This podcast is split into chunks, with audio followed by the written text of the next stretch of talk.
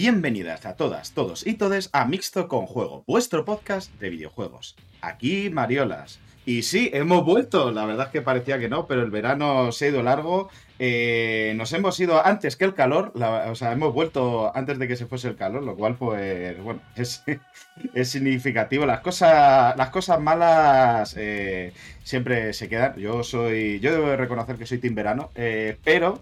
A pesar del calor, porque yo sufro mucho con el calor, de decirlo, pero me gusta mucho el verano. Bueno, cositas que se tiene el este. ¿Qué tal ha sido vuestro verano? No me podéis contestar porque esto es un podcast grabado. ¿Con quién? ¿Con quién? Os preguntaréis, porque no he vuelto yo solo, evidentemente, con mis gilipolleces. Me ha sentado mal el verano, es verdad. Pues, ¿quién ha vuelto? ¿Quién ha vuelto? Sorpresa. George, ¿qué tal? ¿Cómo estás? Hola. Muy bien, muy bien, muy bien, muy bien. Con muchas ganas, la verdad. Hasta que no eh, me he conectado con vosotros eh, en el pre-podcast, que podría ser otro producto audiovisual perfectamente. Eh, no me he dado cuenta de las ganas que tenía de, volver. También terrorismo, pero sí, la verdad es que podría ser. Claro, eso, eso sería solo para. Iba a decir para familiares, pero no, tampoco, tampoco. No, no. No, no, no, déjalo. Pues bien, en general, bien. Lo del Team Verano te lo voy a dejar pasar porque es verdad que hace tiempo que no vengo, pero. Pero uh, me llega a coger más, más calentito y. y tenemos un problema. Más, más calentito. Eh, pero yo soy team invierno, pero invierno perpetuo, menos 10 grados. Es como, joder, macho. Cero grados, ni frío ni calor, como diría un amigo. Eso es. Yo, no puedo con eso. Es que tengo problemas de frío en las manos y me duele cuando hace demasiado frío. Por eso. Se pones unos guantes, hombre. Ya, pero es que hasta poniéndome guantes. O sea, hay guantes gordos. Pues te pones dos guantes es que me pongo dos guantes. Ese es el problema, que tengo, que tengo problemas de esto. Bueno, ¿qué, qué has estado jugando este veranito? Cuéntanos, ya un poquito. Pues he estado bastante, bastante viciado al, al, al Horizon Forbidden West. Uh. Al, al, al, oeste prohibido, como quien dice. Y. Ah, un juego de inclusión forzada, ¿no? Ese, ese género. Ah. Efectivamente, sí, sí. Eh, ese juego en el que por lo visto los personajes femeninos no se afeitan la cara, o según dicen algunos, ¿no? Y, pero me ha gustado mucho. No me lo he terminado porque hace una semana dejé de, dejé de jugar, no sé por qué. He empezado ahora con el Dead Stranding, estoy rarísimo, estoy extraño. Pero en general mm, sigo pensando lo mismo de los videojuegos que a ver si se acaban. Bueno, pues con ese mensaje tan, tan ideal para un, para un podcast de videojuegos, es una buena manera de volver al podcast de videojuegos. Bueno, ¿quién está también por aquí? Pues por ejemplo Raúl, que ya le hemos escuchado interceder. ¿Qué tal, Raúl? ¿Qué tal? Muy buenas. Estoy yo bastante bien. He pasado un verano muy, muy malo porque ha hecho muchísimo calor. Además, es que ha sido este verano de verdad, uf, eh, ha sido horroroso, ¿eh? Es que no bajaba ni un día las temperaturas. Del meme, recordad el meme de los Simpsons de este es el verano más frío del, resto de tu vida. O sea, claro, ya, ya. Sonar estos recuerdos. soy consciente. Vamos a unos años bonitos. Eh, me volveré en invierno cuando haga el calor que en los veranos normales, que eso va a pasar en algún momento. Pero bueno. Eh, eso, ¿tú qué has estado jugando este verano? Pues, he estado jugando al Final Fantasy VII Remake, que todavía no me lo he terminado. No, lo, dejé, lo dejé parado hace ya como un mes más o menos porque no tenía nada de ganas de, jugar con el ordenador encendido, bueno, con la play encendida y con todo el ordenador y todo, queda muy caloroso. Así que al final lo que he estado haciendo es eh, estar tirado en el sofá con el aire acondicionado jugando a Pokémon. Así que ni tan mal. ¿Cuál? El... He estado jugando al Soul Silver, para que quería rejugarlo, que solo me lo pasé una vez hace muchos años. Y después he estado jugando también eh, al Perla, al nuevo, que lo tengo un poquito a medias. Es malo como el solo. el Perla para verla. El Perla para verla. Es malo el juego, pero joder, eh. Creo que es, el, único, Pokémon que no he comprado en no sé cuántos años. Es decir, está bien porque al final es igual que el Diamante y el Perla original. Y eso está guay. Pero joder, eh. Uf, es. yo lo, jugué en su momento cuando salió un poquito en, la, emulador y tal. Pero es que en la Switch es bastante más trama, eh. Eh, tiene unas cosas. El, que se controle mal un juego en 2D. Es que. como con el Pokémon, que tengas problemas con el joystick para entrar por las puertas es algo que de verdad yo no, esperaba. Es que es, terrible, es terrible, ¿eh? Eso, eso, eso es un tema, ¿eh? O sea, los juegos de estos. Sí, sí, sí. Eso lo, veo, lo veo. Uf, qué horror. Pues bueno, Y- que. Y bueno, sí. también está jugando a- al Fórmula 1 en 2020 porque el 2022 es muy caro. Y al F1 Manager, que, que hablaré luego de él. Que, que bueno, ya no, voy a hacer spoilers. Te hablaré luego de él. No voy a decir nada. Uy. Igual el spoiler ya está hecho, pero sí. No, pero no voy, a, no voy a dar una opinión ahora, sino que la, ya la, la doy después. Bueno, bueno. Eh, pues quién está también por aquí, que también ha intercedido, porque se van presentando solos. En realidad yo aquí no estoy para hacer nada. Yo esto es un poco, me tienen aquí porque, porque eh, me hacen el favor para que pueda decir cositas. Pues eh, Sergio, ¿qué tal? ¿Tú a qué has estado jugando? Me da miedo preguntarlo, ¿eh? pero... Ha sido, ha sido un, verano un poco raro porque he tenido varias fases que no me apetecía jugar nada, estaba más tirado viendo Netflix. Pero bueno, empecé el Mansions 3 no- y lo tengo a medias. Empecé el Fable 2, lo tengo a medias también. Fable Y me he pasado el Saints Row y, el, y uno que anda ahora con el Plus, el Toem. Un indie que está bastante entretenido. ¿eh? Eso me- Es de hacer fotitos así en blanco y negro. Ah, Ah, vale. vas- puedes girar así la perspectiva y tal. Sí, está Un poco está muy tipo Fez. Está guay. Me hace mucha gracia que Kerk es- claramente está jugando algo. Pero, sí. pero, pero va racionando con gestos a lo que dice Sergio. Que es una de. He jugado a esto, la- sé que hace como. Ay, Dios Me parece la hostia que no se pase el Luigi's Mansion, que dura dos tardes y se haya pasado el Saints Row, el degenerado de él. y por cierto, yo también soy Team Verano. Por si os sirve de referencia. Ya, ya. Por supuesto. Ya, claro. Eh, Mariola, Seferdor y Hitler son Team Verano. Hitler sería el invierno, yo creo, ¿no? estos escarceos con los rusos, No. seguro que... La verdad es que Hitler el invierno. Team invierno, créeme. Por eso, por eso digo, intentó, el, tío lo intentó. Era tan Team Invierno que lo intentó y todo.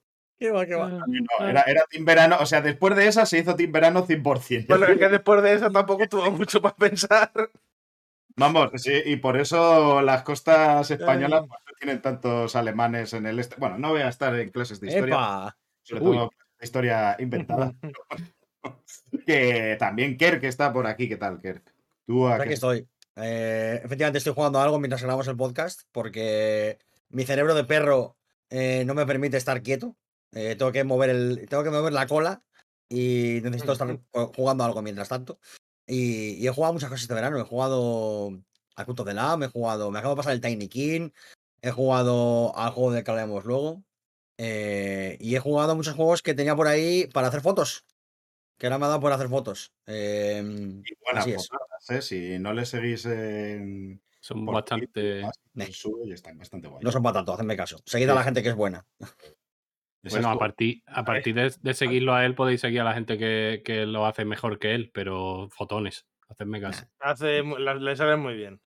No le Normal. escuchéis al mismo que, que como siempre se hace de menos, el idiota. No, pero que eso no es ma- Yo le- eh, algunas veces a George le doy mucho el coñazo con, con las fotos y tal. Y alguna vez le he pasado de las buenas y hay diferencia, se nota. Pero bueno, yo es que soy un. Yo soy amateur, estoy empezando. Era- eh, como dice eh, el filósofo oriental Homer Simpson, era mi primerito día. Gran filósofo. Eh, pues bueno, si os parece, empezamos con las noticias, porque hemos decidido eh, que en vez de hacer un recopilatorio de todas las noticias de verano, que hubiese sido muy coñazo, tal, no sé qué, vamos a empezar a buco. Que a nosotros nos gusta hacer las cosas un poco a nuestra manera, como os apetece. Ya sabéis que este podcast es un poco anárquico y comunista, por lo que sea. Eh, así que vamos a hacer como si no hubiese pasado nada, como si hubiésemos estado todo el verano haciendo cosas, eh, cuando en realidad y no rascándonos los Bueno, como, que- adelantamos en el programa anterior, eh, te digo una cosa, la industria del videojuego lo que ha hecho está feísimo. O sea, este verano de repente ha pasado todo. Ya está bien. O sea, respetad las cosas. No, no, que- oye, si la, si la industria del videojuego nos ignora, nosotros ignoramos a la industria del videojuego. claro, claro, hay que ramar en eh, dirección contraria. No, no caemos en ese caso. Si de re- por algún motivo deciden que ahora que las cosas importantes se hacen en verano y en enero.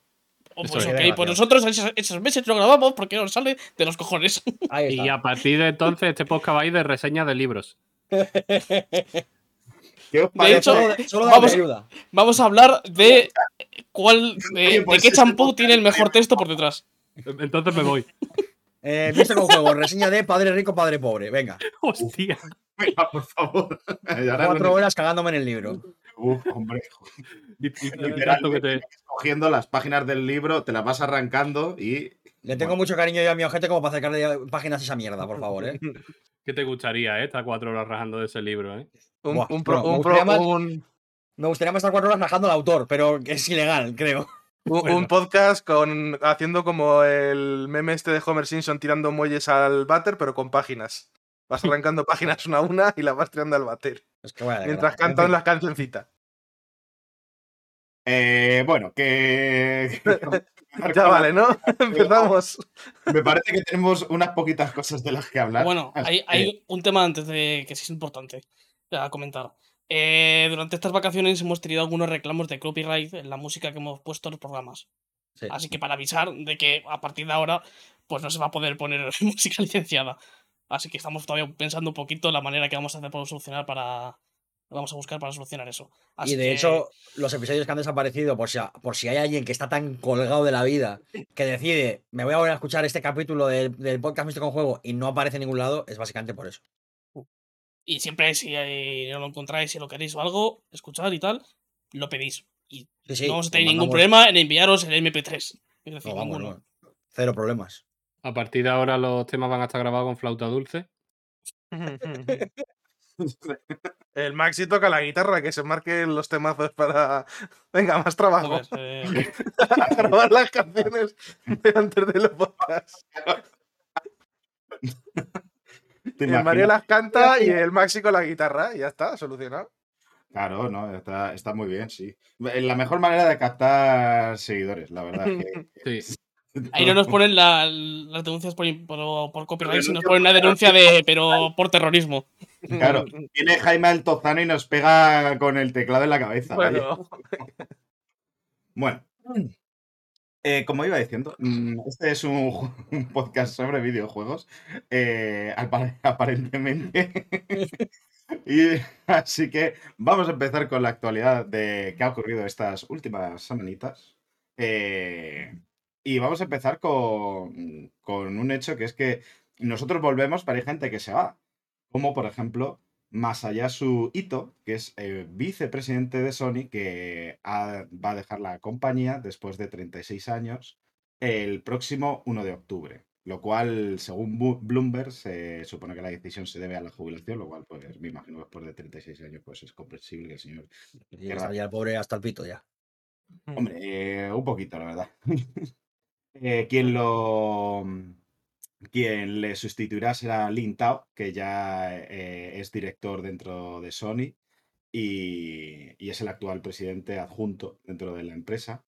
Y bueno, eh, para quien no sepa quién es, quién es eh, Masayasu Ito, que es lo que hizo, pues em, se unió a la empresa en 1986 eh, y al principio estaba encargado a Sony, vaya, eh, se ocupaba de equipos de audio para automóviles, antes de incorporarse a la división de hardware eh, de videojuegos en el año 2000 y además ha sido responsable de ingeniería, diseño de varias consolas, entre ellas pues PlayStation 4, la versión Pro e incluso PlayStation 5. Además de diseñar la PSP y varios periféricos de la PlayStation 2.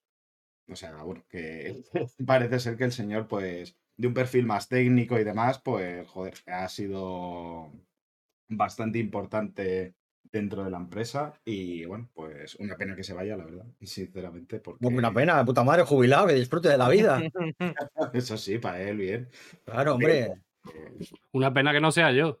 Claro, eso es. Por eso, eso- a eso me refería. Eh, pero bueno, un goodbye eh, es lo único que le podemos decir, que le vaya Eso es. bien todo y poquito más. Esta noticia, pues, un- por empezar con un tono un poquito, ¿no? De esto. El no de- Antes del partido. Un poquitín, sí, vamos empezando, a ver qué tal. Pero no nos vamos de Sony y ahora ya empezamos con algo un poquito más. más em, con, con más chicha, un poco la polémica. Una de las polémicas de, de esta semana. Y es que Jim Ryan, eh, director de PlayStation, eh, ha hablado sobre la oferta de Microsoft de mantener Call of Duty en PlayStation durante unos cuantos años más y varios años más de los que ya tiene comprometido Activision Blizzard con, con Sony. Y la cosa es que Ryan no estaba del todo contento con lo que se ha ido proponiendo, porque ha dicho que los términos del contrato son inadecuados a muchos niveles. Y... ¿Cuántos niveles? Muchos. Eh, Muchísimos. Espera que te hablo de mi perro y mi gato. Como le gusta terminar a Jim, ¿no? Sus comunicados. ¿no? Eh, la cosa es que, bueno, esto viene a coalición de que después del hecho de que Microsoft ha hecho unas declaraciones eh, después de saberse que varias autoridades de antimonopolio de Reino Unido se estaban planteando ya de manera bastante, bastante seria eh, el, impacto real que puede tener esta adquisición para en la capacidad de competir de otras empresas en la industria. Y entonces Phil Spencer intentaba calmar los ánimos, afirmando que Call of Duty es evidentemente la IP más conflictiva dentro de, de este, de, es- de esta unión.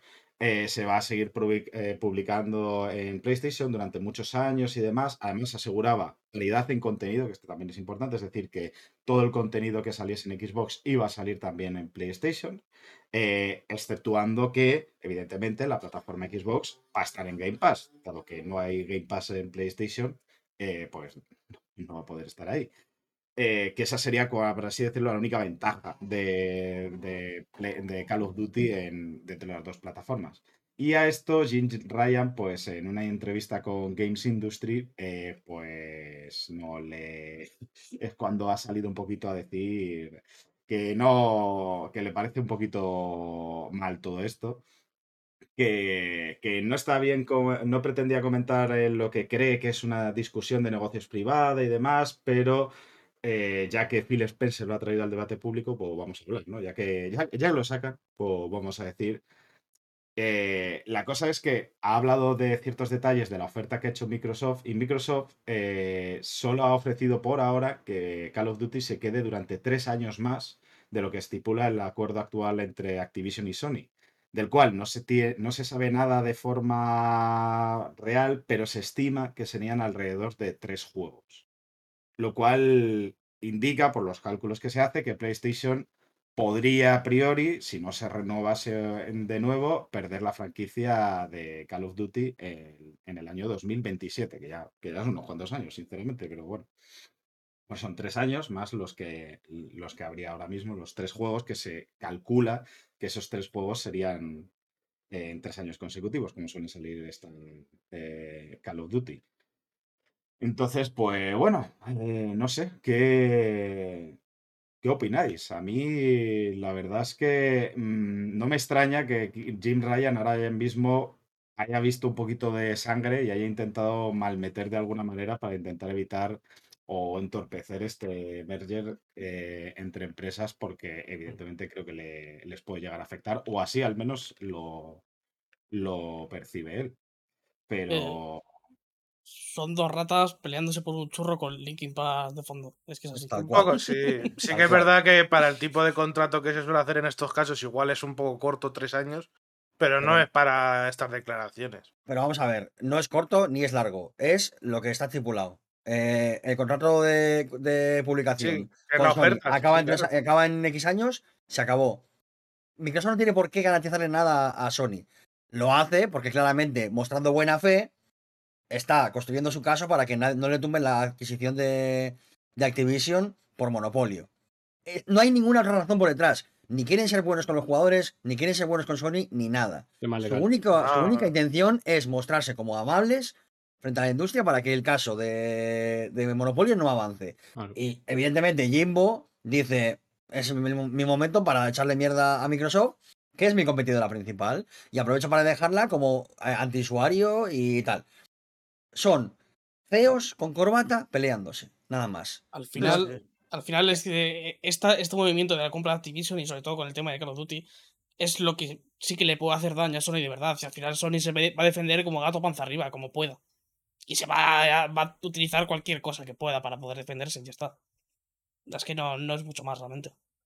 No, realmente es, es lo que hay, pero bueno, que, que ya te digo que es que yo no me posiciono en ningún lado porque obviamente eh, la razón legal la tiene en caso de que se termine la compra, la tiene Microsoft, pero es que claramente Microsoft le está ofreciendo tres años más de, de- del contrato porque le interesa.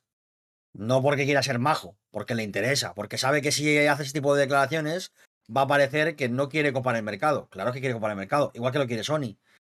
Son básicamente movimientos estratégicos de marketing y de, y de defensa legal y no va más allá. O sea, ya está. O sea, les importa una mierda Call of Duty. Sí, Les importa el, son- dinero que les puede dar. Les importa la mierda a los jugadores de Call of Duty. No les importa nada. Les importa que, que- que- que se compren el juego y ya está. Les da igual. Y las relaciones entre, la- entre ambas les dan igual a los dos. Es que les dan igual. Saben, saben perfectamente qué es lo que tienen que hacer cada uno de ellos. Y ya está. Y no tiene más. Es que es, es aburridísimo. Es aburridísimo. Sí, es una partida de ajedrez legal, básicamente, entre los dos. y al final Microsoft echa la cuenta si le sale mejor quedársela o, ampliar el acuerdo. Y ya está. No, No, a Microsoft le sale mejor quedárselo. claramente. Porque las ventas de Call of Duty no son, no son bajas. Es una IP que genera mucho dinero. Sí, pero habría que ver qué porcentaje de gente convierte solo por el Duty, no lo sé. Lo vas a meter a Game Pass. Mm. Lo vas a meter a Game Pass. Es que es su estrategia ganadora. Es que, o sea, tiene un melocotonazo con, con lo de Activision, claramente. Y que, Por es eso no que- le interesa nada a Sony que, que esto se lleve adelante. y el tema que es que si se sigue publicando en PlayStation los Call of Duty, es que genera solamente muchísima, muchísimo dinero so- solamente en PlayStation. Claro. Mm. Y es decir, va a gen- Sony va a ganar dinero con esa venta, pero Microsoft va a ganar mucho más dinero por esa propia venta. Entonces es que es un win-win, lo mires como lo mires. Claro, Sí, pero por eso te digo obviamente. que echará número Microsoft. ¿Qué, me, qué, con qué gano más? ¿Cediéndoselo, vendiéndolo en PlayStation o quedándomelo para mí solo? Y ya está. Y tomar una decisión en función de eso, no hay más. Microsoft se puede permitir lo que quiera ahora mismo. Se puede permitir lo que le dé la gana. Y se puede permitir perder lo- durante unos años unos cuantos millones para después tenerte comiendo de la mano en el Game Pass con todos los juegos de Activision. ¿Qué es lo que quiere hacer? Sí, Que es que le da igual. O sea, entonces, claro, obviamente Sony ve esto y dice, cuidado, esto es un peligro, porque yo no puedo competir al mismo nivel. La estrategia de Sony entonces es decir, madre mía, mira qué feo esto, eh, las condiciones de mierda que nos dan, como diciendo, mira qué malos son. Hmm. Es que no tiene más, es que son buenas estrategias, es que son ambos unas tremendas ratas eh, de, de, de despacho de feo. Es que lo son, y ya está, y a que no le guste verlo, pues lo siento mucho, pero... Mm. O sea, lo único que hay aquí para los usuarios es la posibilidad de salir perjudicados. Es que no hay más. Sí, Entonces, sí, sí. pues, pues esa eh, es no sé. realmente mi única, la única preocupación, porque claro, entre estas guerras realmente a ver cómo, cómo lo acaban haciendo, porque bueno, eh, pueden ocurrir bastantes cosas, vamos, de... Aparte me hace gracia porque eh, tengo la sensación como de que mm, en esta partida, digamos, de ajedrez, ¿no? Am, Phil Spencer se ha ganado a pulso la, mm, el, digamos, la etiqueta, ¿no? De, de- que favorece a los usuarios, ¿no? Como que el Game Pass es muy democrático, ¿no? Eh, permite acceder a grandes juegos por muy poco precio, tal. Se ha ganado esa fama, la ha trabajado y es lo que hay, ¿no? O sea, ha ido en esa dirección. Eh, y en el caso de Jimbo, pues todo lo contrario. Ha trabajado por todo lo contrario. Por ser un cretino, con declaraciones de mierda y movimientos que ha hecho Sony recientemente que son. eh, pues, pues que dudas de si hay personas o monos con platillos, ¿no? En los despachos.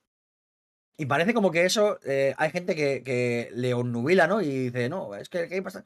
¿Creéis de verdad que, que Microsoft, cuando tenga absolutamente control de la grandísima parte de los videojuegos, que es a lo que va encaminada, como cualquier empresa gigante, como, como haría Sony si tuviese la capacidad económica de Microsoft, no, no os va a putear después. O sea, Y solo hay No que ver el caso de Netflix.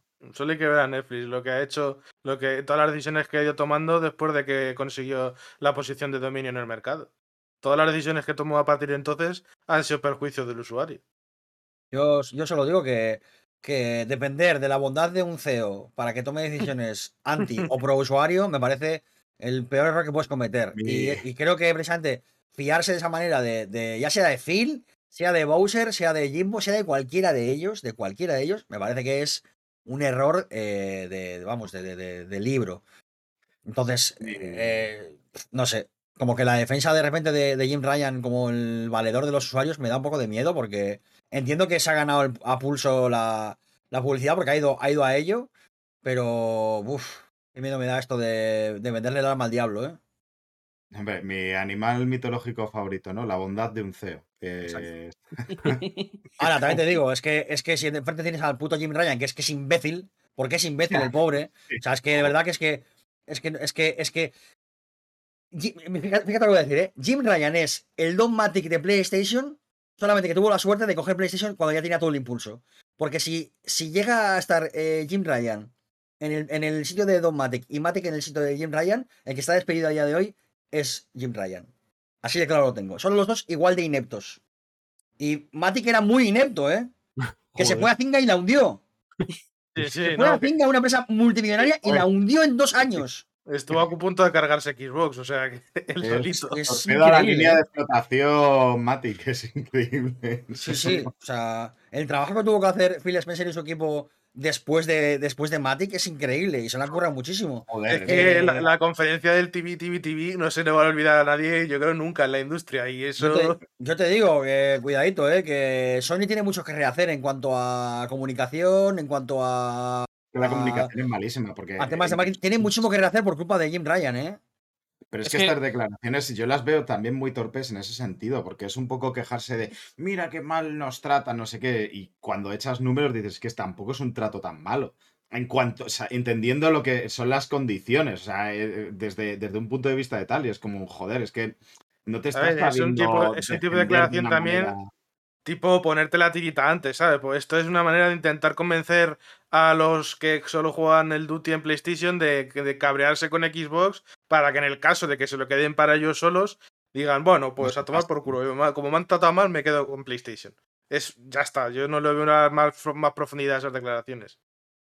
Sí, sí, pero que las veo en el sentido de que me parecen como muy mm, de, o sea, de- baratísimas, o sea, sin ningún desarrollo, sin ninguna seriedad, o sea, es un poco como ves a, o sea, comparadas con las de eh, con las de Phil Spencer, que como bien dice, ha dicho Kirk, no, no vamos a, a pensar que vienen de ningún tipo de bondad, pero sí que son sí que transmiten un, uy, yo sí que me preocupo, mira, no, vamos a abandonar a nuestros, eh, a los fans de Call of Duty de PlayStation. Que es mentira, pero, pero joder, al menos eh, como que le, le veo más, más, más enjundia, ¿sabes? Al, men- o sea, al fin, si me van a mentir, o sea, mintiendo es, o, o manipulándote más que mentir, porque realmente no tienen Eh. por qué mentir para manipularte, creo que lo hace bastante mejor El- Phil Spencer que Jim Ryan. Con esa, con esa estrategia, Jim Ryan, Jim Ryan lo que consigue es que en el mejor de los casos se alarga el acuerdo, consigues mantener Call of Duty en tu plataforma, ganas dinero, todo el mundo contento. En el peor de los casos, te quitan el Call of Duty y tienes una campaña de locos para tirarle a, a Microsoft. Su postura es eh, absolutamente ganadora en todos los sentidos. Ganas más o ganas menos. Mm. Pero es que va a sacar provecho de donde sea, porque es a lo que se dedica Jim Ryan, a sacar beneficio de donde sea, sea de esta mierda o sea de subirle 50 pavos a la consola. Es que da igual, porque es, es lo que busca, es sacar el beneficio. Y ir a donde los accionistas y decirles, este año sois un milloncito más ricos. Sí, Que justo he ido, he ido a estamos, mirar. He ido a mirar cuándo fue la última vez que renovaron el contrato y lo renovaron en 2021 hasta 2024. O sea, que si hasta 2027 sería exactamente el mismo tipo de acuerdo. Sí, claro, pero después pasaría a ser eh, eh, exclusivo de, de Microsoft. Claro, no, pero que te quiero decir en la duración, que en 2021 renovaron hasta 2024. Sí, pero, pero 2024 el problema, pero el problema de los Entonces, tres que años... la de- porque yo en algún sitio he leído que el Jim Ryan ha dicho que es que tres años eran pocos. Que él quería más años, aseguraos. Hombre, claro, es que tres años, eh, tres años son hasta que se acabe la- el compartir el juego. Es que después de esos tres- tres años se acabó lo que se daba. Y es lo que no quiere Jim Ryan. Que sí, pero que yo que voy a lo que voy es que la duración no es corta, que es igual a la que, a la que firmaron la última vez. La Claro, pero la 2021 diferencia es que cuando- 24. La diferencia es cuando firmas en 2021 para 2024, en 2024 vuelves a negociar. Y aquí no. Sí, cuando sí, cuando sí. llegue 2027 no hay negocio que valga. Eh, se va al Game Pass y te jodes. Eh, Por eso le parece Ya, poco. que yo entiendo, o sea, si tú lo interpretas como un movimiento más, es decir, pues en el 21 va hasta el 24, si en el 20 si me estás ofreciendo ahora para renovar, entiendo que en el futuro se Pero puede no es pa- seguir. no es para renovar. Es que no es para renovar. Le da tres años de gracia. Le da tres años de gracia a Sony y después se acabó. Se va al Game Pass el, el COD. Puede ser. Esa es la movida. Y también hay un tema que, que se está bastante rumoreando de que Call of Duty va a dejar de ser entregas anuales. Sí, yo Entonces, iba a entonces, poner- claro, eso encima tampoco creo que le vaya a gustar mucho a Porque Jimbo. cuando dices tres años, si son tres años, no de- eh, ya no te tienen por qué garantizar tres juegos, como Claro hasta no. ahora. Sino Claro. que puede ser uno o dos o, O cero. ninguno. O Exactamente, claro, cero. que se preparen el, el de Gran Call of Duty o lo que sea y digan. "Ah, sale es sale, que sale Phil Spencer no y dice: En lugar de hacer una, una entrega cada año, vamos a tomarnos 4 o 5 años para hacer el mejor Call of Duty de la historia. Claro, Pero y- ese, Era como un señor. tipo- Y Jim Ryan dice: Pues, pues ahora me meto el, el Duty por el culo, porque no sé qué voy a hacer. pero ese Eh, tipo de no- no cosas no sé también si eso sería legal hasta si ha firmado un acuerdo de no sé. depende del no no contrato. que no hay ningún acuerdo. Depende del es, contrato. es Microsoft diciéndoles: Os damos 3 años más. sí, sí. de gratis. No hay ningún acuerdo de nada, que no han renovado nada, que es directamente Una diciendo, diciendo Phil Spencer, soy tan bajo que te doy tres años más. Sí, ahora mismo es una propuesta. Lo que tienen firmado es hasta, hasta el 24. Entonces, le está proponiendo una prórroga de tres años más. Pero Claro. es una propuesta, no está nada firmado. Lo que, lo no sé es cómo afectaría a Europa en general si solo Reino Unido es eh, donde la que se opone a la a la compra, ¿no? Hay Bueno, dos investigaciones ahora, una en Estados Unidos y otra en, en- en Reino Unido. Eh, a- sé- tema de legislaciones ahora mismo no lo sé, pero. Pero son problemas, son problemas seguro. Me- estaría, estaría curioso que si en, en Reino Unido, por ejemplo, les obligasen a sacarlo en PlayStation y la gente se hiciese cuentas británicas solo para jugar al Duty. Sería Sí, curioso. Sí, ya- Sinceramente, será. es más fácil decir, pues no lo lanzamos en Reino Unido, ya toma por culo. Seguramente. Pero bueno. En fin. Pero bueno, eh, vamos a hablar un poquito de Microsoft. Pasamos a la siguiente noticia. Y esta también noticia, en mi caso, triste, pero no tanto como podría haber sido. Ahora vemos por qué. Vamos a hablar de Halo Infinite, porque eh, 343 Industri- Industries eh, va a cancelar el cooperativo local. No, eh, ha cancelado ya, no va a cancelar, ¿no? ha cancelado. Sí, bueno, no lo, no lo va a sacar. Eh, la campaña cooperativa del juego en versión local, a pantalla dividida, no se, ya no se va a desarrollar. Eh, en teoría, pues han hecho un, un comunicado diciendo, pues no, para mejorar los servicios, no sé qué, bueno, bla, bla, bla, bla, es de, para reenfocar nuestras energías en no sé dónde. Pues que no, que no pueden hacerlo, ya está. que no, que no les sale, que no les sale. Eh, creo que no lo hicimos. Habrán, pensado, esto no lo usa nadie ya, a la a pa'lante Bueno, con el La cosa es vale. que la campaña cooperativa sí se va a poder jugar en línea, lo cual para mí me va a venir bien porque la verdad es que tengo muchas ganas de, de hacerlo eh, porque es un juego que me gustó mucho y me molaría hacerlo con, con Raúl. Como, yo como encantadísimo, la verdad. Uf, Eh, ¿En cuál os eh, quedasteis? ¿En los directos? el 2. En el 2, en el 2. en el 2 es que es muy infernal y además en, en el modo legendario del 2 yo es que lo recordaba exactamente así de infernal. Uf, qué horror. Bueno, eh, también hay que decir que, entrará en la última etapa de la temporada 2 que va a ser entre el 8 de noviembre y el 7 de marzo.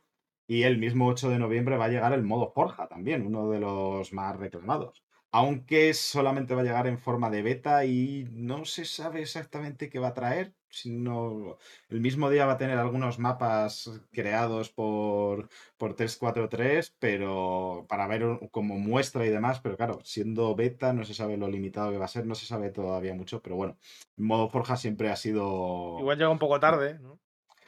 Todo llega tarde en este juego, realmente. O sea, ese caso- Literalmente o sea, todo. Lo único, lo único que le salva de. Ya el juego de- sí llegó de tarde, un, Despacito, en concreto un año tarde. O sea, es que llega tarde en general. Lle- Llegar tarde de game es un poco el. Halo, Halo, eh, Halo retrasito infinite, ¿sabes? Es que un poco el, el este. Sí, es Pero me lo suena que le haber, salva que leído tiene un hace poco- excelente. hace que en, en Europa había gente quejándose que a ciertas horas era no había nadie, no encontraba partida. Ya se ha ido. ver, es, sí. que, es que no lo actualizan, es que no hay nada de contenido. Que la, sí. la- el- la segunda temporada metió poquísimo contenido y ahora encima se ha retrasado la tercera temporada hasta marzo del año que viene. Sí que van a Eso, hacer una pequeña una actualización y tal a mediados de temporada y tal, pero es que no, y, no, no es y- y suficiente. Que, mapas creo que no han metido muchos, ¿no? Desde el lanzamiento, no sé. Eh, uno, creo. Uno, dos, creo. No, es que ha, si- ha sido muy desastroso ¿eh? el follow-up. Y- de y este hará- un año más o menos, ¿no? Que se lanzó, ganar, ¿eh? Realmente. Un poquito menos de un año, se lanzó en diciembre. Diciembre, ¿no? Sí. Yo es que para seguir con el lore del juego estoy pensando jugarlo, pero dentro de un par de años. Para ahí yo también al, al, ritmo de ese juego. completado, ¿no? Es un... Claro, claro. Es metajuego también. Es decir, este Pues- juego yo creo que solo le para poder remontar un poco tiene una oportunidad y es este modo forja. Porque Pero les ya- tiene que salir bien. claro, les tiene que salir muy bien. bueno. Pero es que el modo, el modo forja ya. joder, es que se hicieron unas locuras en los anteriores Halo con el modo forja. Mm, Hace poco vi un tweet de uno que había hecho el recreado un nivel de Mario, creo, de, de Mario 64, el primer nivel en, en el modo Forja. Joder. Sí, sí, unas, hay cosas que son auténticas barbaridades. Y es que es la única oportunidad que veo que tiene para poder recuperarse. Habrá que ver. Pero espero que. A, a ver, a priori parece que el modo Forja va a, estar, va a estar bastante bien, bastante completo y tal. A Mm. ver, el tema es esta beta, a ver cómo sale. Sí, ahí está, ahí está el poco. A mí el miedo que me da es precisamente eso, que para que s- de, de verdad sea un resurgimiento tendría que salir fuerte, pero es que está saliendo en modo beta. O sea, el hecho de que lo llamen beta es un. Es, Da un es poco como de para- miedo, sí. porque Aparte significa que el no modo. tiene- El, no las eh, tienen todos consigo, vaya. Sí, el, el modo Forja puede revitalizar el juego, pero necesitas acompañar el resto del juego de más contenido. Porque si te Mm. reenganchas con el modo Forja y luego, venga, me voy a echar unas partiditas a, a todos contra todos, y son No hay nadie. la misma rotación de tres mapas o cuatro o cinco los que hay- haya todo el rato. Dijo, Joder, es que esto es es lo mismo que jugué hace un año. Necesito más. Es increíble. o sea, es que Pues es una pena porque es muy divertido. El multijugador es muy divertido. Además, siendo gratis, te es, lo puede jugar cualquiera. Entonces, es una putada, porque eh. es muy divertido ese el multijugador. Pues sí, es una pena. Pero bueno, es, es lo que hay. Es que los juegos. pues, Un día más, la industria nos demuestra que los juegos como servicio no funcionan. La verdad es que no. Eh, pues mira, hablando de juegos como servicio y yendo a una de nuestras secciones ya más clásicas, más, de las más queridas, ¿no? Eh, que es eh, Al rico ya te como. Ya te como, ya te como. Eh, pero en este caso vamos a hablar con, con noticias que son positivas para lo que son, o más o menos positivas, eh, para lo que suele ser esta sección. Eh, y vamos a empezar con Nintendo, ya por terminar el- el- la triada, ¿no? De hablar de las el. Claro, exactamente, ya vamos terminando. Porque Nintendo va a eliminar las cajas de loot de Mario Kart Tour a finales de, de este mesecito. Eh, lo cual ha comunicado a través de su cuenta, la cuenta de Twitter de Mario Kart Tour. Eh, la cosa es que este juego, eh, que es de móviles, tenía unas tuberías que, que- que, bueno, que actuaban como loot boxes y demás, y estas son las que se van a quitar, y en ellas podía tocarte cards, personajes y demás, bueno, pues eso, loot boxes, totalmente. Y la, las van a retirar. ¿Qué es lo que pasa con esto? Que bueno, que no es, o sea, las retiran, pero van a meter lo que se llama la tienda Spotlight, que, que es, son micro, son microtransacciones de toda la puta vida, en las cuales vas a Cambio poder de caja de loot a microtransacciones. Muy bien, Eh, Nintendo. Muchas Sí, gracias. o sea, bueno, es una mejora, pero no mucho. No es, es algo Bueno. Lo- la cosa, eh, lo interesante es que eh, no es que eh, este cambio venga porque tenga malos resultados financieros, ni mucho menos el juego. Porque Mario Kart Tour ha conseguido ingresar 293 millones de dólares desde su lanzamiento en 2019, que le colocan esto como el segundo título de Nintendo que mejor para móviles, aunque bastante lejos del Fire Emblem Heroes, que es el primer puesto. Eh, bueno, pues, pues eso, alguien viendo que se están empezando a regular bastante y ya se miran desde muchos gobiernos y demás con, con malos ojos las prácticas de loot boxes, parece que hay cierta retirada eh, dentro de las empresas que, bueno, pues... Sí, y que la amortización ya está prácticamente. pues, habrán visto que No, no, no, pueden claro, amortizar tampoco- mucho a nivel de cajas de loot. Y decimos, vamos a cambiarle el nombre, a ver si, a ver si pi- eh, pillamos alguno por ahí. Ya está. Claro, si lo único que hace es cambiarlo de sitio y cambiar la mecánica de, de- de cómo funciona, pues va a seguir más o menos siendo lo mismo. Mm, Es un Mm, poco, bueno. ¿quieres un tiro en la pierna o una, un navajazo? Claro. A ver, tiene. Tendríamos, podríamos decir que lo que mejora el- en el sentido de que sea una tienda per se, que tú puedas comprar lo que quieras y no una loot box, es que la loot box tiene eso, ese componente eh, a la hora Sí, de pero- explotar al jugador de, Sí, de sí, juego sí. de azar y demás. Que bueno, eh, te- o sea, e- es un extra, por así decirlo, de, de- de, de lo jodido que puede ser que hacer. Que también hay eh, peña que es súper adic- eh, se, mm, o sea, que puedes desarrollar adicción a las compras per se. O sea, también hay un problema. No, puede no es que lo puedas, es que están diseñados muchos para que lo hagas. Sí, no, al Claro, final que es eso. muchas veces lo hacen así, pero bueno, que ya no está el rollo de si tú quieres ese objeto, vas, lo compras y lo tienes. Sin embargo, si quieres un objeto en una loot box, tienes que estar tirando y tirando y tirando y tirando hasta ver si lo consigues. O sea, Sí, ya sí, es sí, hasta ahí, eh, sí, puede ser pero hasta más vamos. peligroso. Pero bueno, que por eso digo que es una, es una noticia buena, pero no, no mucho. Regumala, ¿no? Sí, sí. Eh, yo creo que es bueno. O sea, es mejor, por- sobre todo porque marca, creo que una tendencia de ya alejarse de, de las prácticas de loot box y demás. Pero no es el cambio que podríamos querer o esperar. Pero bueno, eh, pues eso, hay que habrá que conformarse con lo que con lo que se consigue, vaya. Y viniendo de. Nintendo, Y viniendo de Nintendo también. que madre mía. Cualquier victoria es, es muchísimo ya. Y que nos Sí, tiene tan que- acostumbrados a arrastrarnos por el barro Nintendo que cualquier cosilla que hace parece una victoria, ¿no? Bueno, y que también, también creo que es insignificativo que sea Nintendo, porque al fin y al cabo Nintendo sigue siendo como la empresa de los niños, entre todas las ¿Ah, sí? comillas que quieras, y en cierta manera, joder, este, que estos juegos tengan ese tipo de monetización que puede llevar a problemas de, de adicción a las apuestas y demás, pues mm, joder, es más pernicioso en este tipo de juegos porque están más orientados a, a niños que Claro. o a otros y demás, pero bueno. O sea, por eso lo digo, o sea, yo No, sí, sí. El, el dejar de aportar.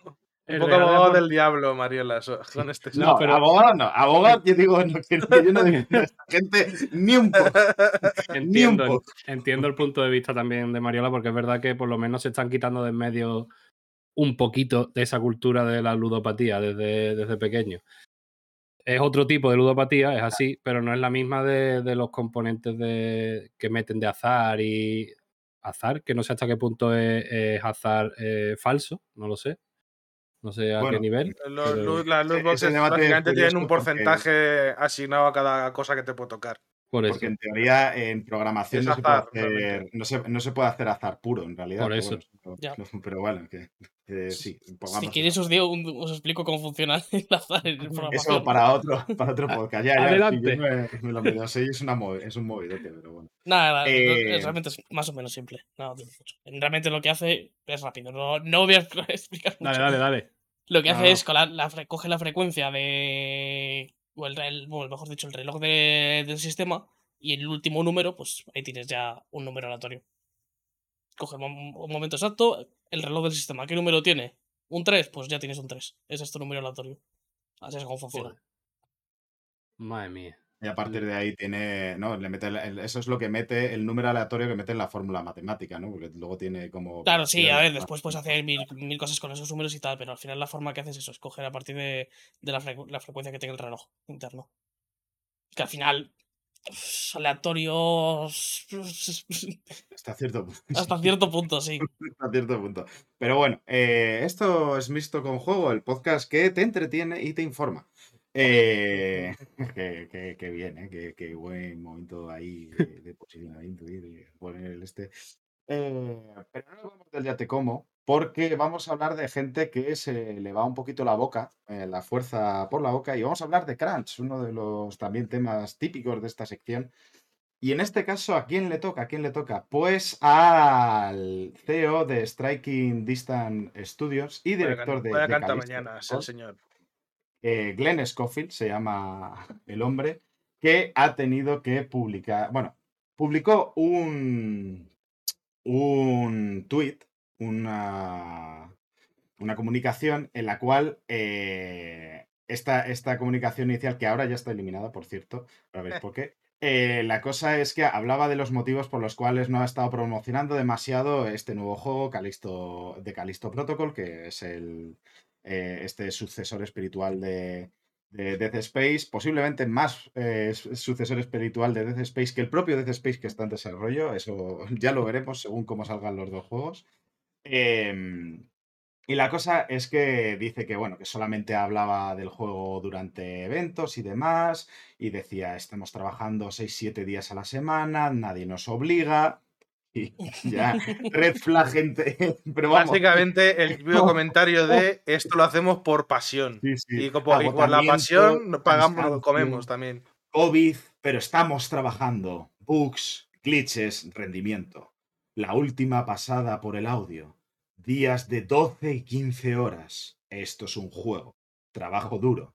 Almuerzo o cena trabajando. Lo haces porque te gusta. Uf, qué Eh. forma de romantizar eh, la explotación laboral. Joder, Más. ya ves, tío. Más fea. Joder.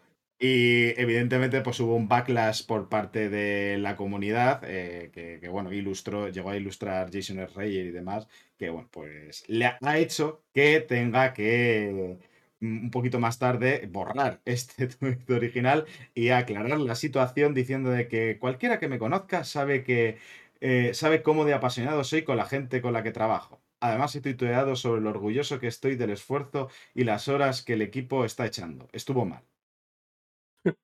Es un poco. Es eh, un poco, disculpa, pero no mucho.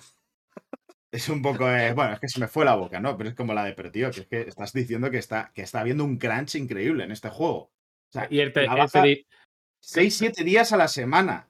12 horas, 15 horas. Comer en el, el- mientras trabajas. Con No. COVID. Es que No, encima ni siquiera te. Como, joder, Sí, tío. te vamos, le fal- faltaba en el estudio uno con la pistola ahí detrás mientras estás ahí picando No, no, claro. A veces guardamos el látigo, le faltó poner. Claro, claro, es un poco eso, sí. La verdad que. no, repita, no repita las condiciones por deferencia al público andaluz, por favor.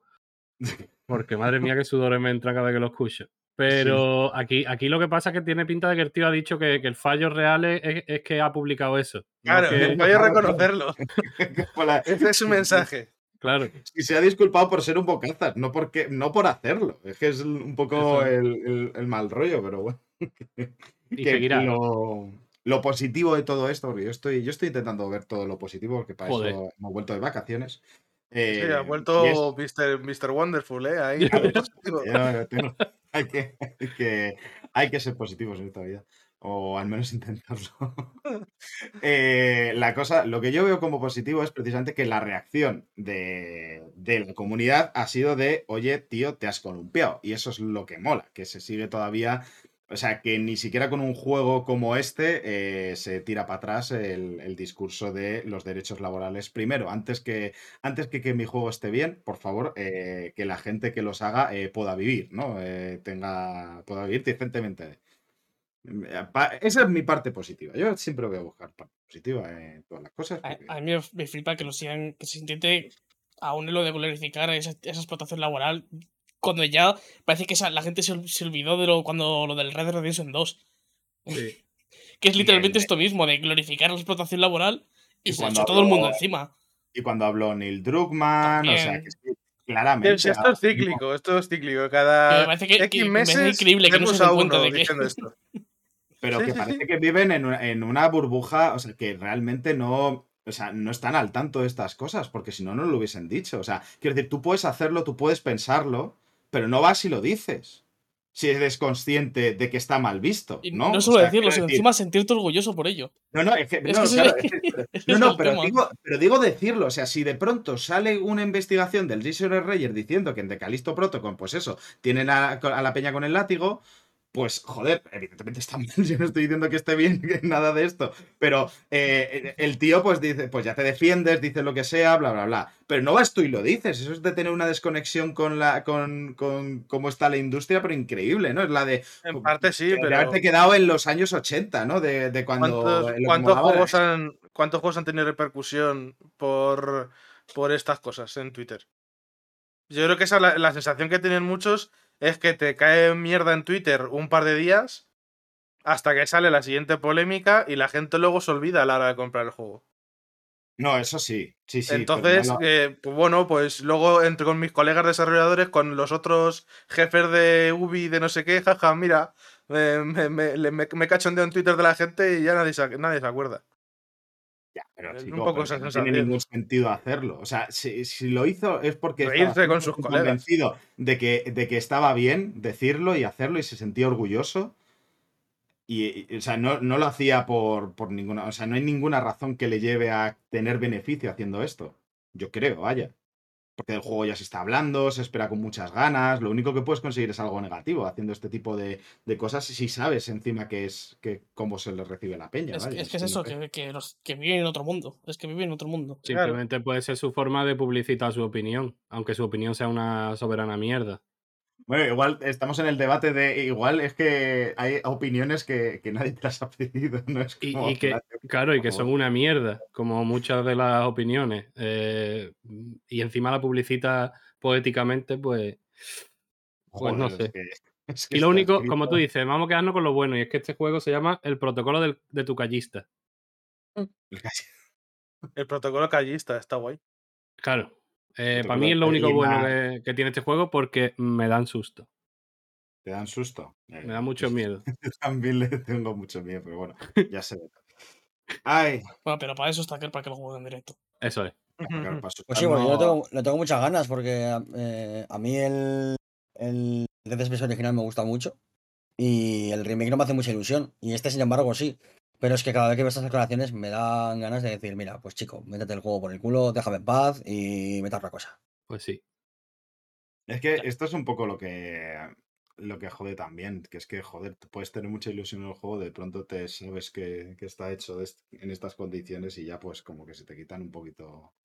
Pues imagínate cómo estoy yo, que quiero jugar al Call of Duty nuevo. Así que, Mm. ¿cómo estoy, cómo estoy gestionando esto?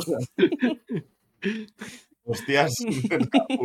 ¿En qué momento he dejado, que- ¿En qué momento habéis dejado entrar a vuestra casa a un CEO para que juegue con vuestros principios? pues está, está feo eso, que diga feo, eh, la verdad. que- Bien, venga, siguiente. A mí me va a gustar. Bueno, eh, ¿Cómo no? Claro. Vale, pido perdón. Sabiendo después de estas declaraciones, pido perdón, no lo volveré a hacer, lo juro. Bueno, eh, vamos a irnos ya del Ya te como, pero vamos a ir a una sección de compritas veraniegas, que es que ha estado la cosa calentita estos últimos días. Vamos a empezar con una un poquito más pequeña, que es luego la que vamos a ver después. Eh, y es que eh, Sony y Tencent, que Ten- Tencent están on fire últimamente, ha adquirido acciones de From Software por valor del 30% del estudio. Y es que eh, tanto eh, Sony Interactive Entertainment como Six Joy Hong Kong, que es la subsidiaria de Tencent que ha hecho la compra, ha, hecho estas compras, en este caso, por lo que ha dicho le- Kadoka, eh, Corporation, perdón, la empresa matriz de From Software, en un comunicado, eh, no hablan exactamente de cuántas acciones han comprado, pero sí que ahora mismo Sony va a contar un 14,09% del estudio y Six Joy, es decir, Tencent, eh, se ha hecho con el 16,25%. Eh, según ha dicho Sony, eh, dicen que evidentemente, lo cual era esperable, su idea detrás de esta compra es reforzar la relación con la compañía a largo plazo, lo cual es lógico, porque tienen, vienen de largo haciendo juegos y demás. Entre los otros hay bastante buena relación entre ellos. Y, eh, pero por el lado de la compañía china, de Tencent y demás, aquí viene un poco la curiosidad, lo que a mí me ha llamado más la atención de todo esto, y es, eh, primero, evidentemente que es una estrategia para, de medios para dirigida al mercado chino y demás, pero además destacan las capacidades de la empresa, de FromSoft, para desarrollar y desplegar juegos para móviles y otras tecnologías de red.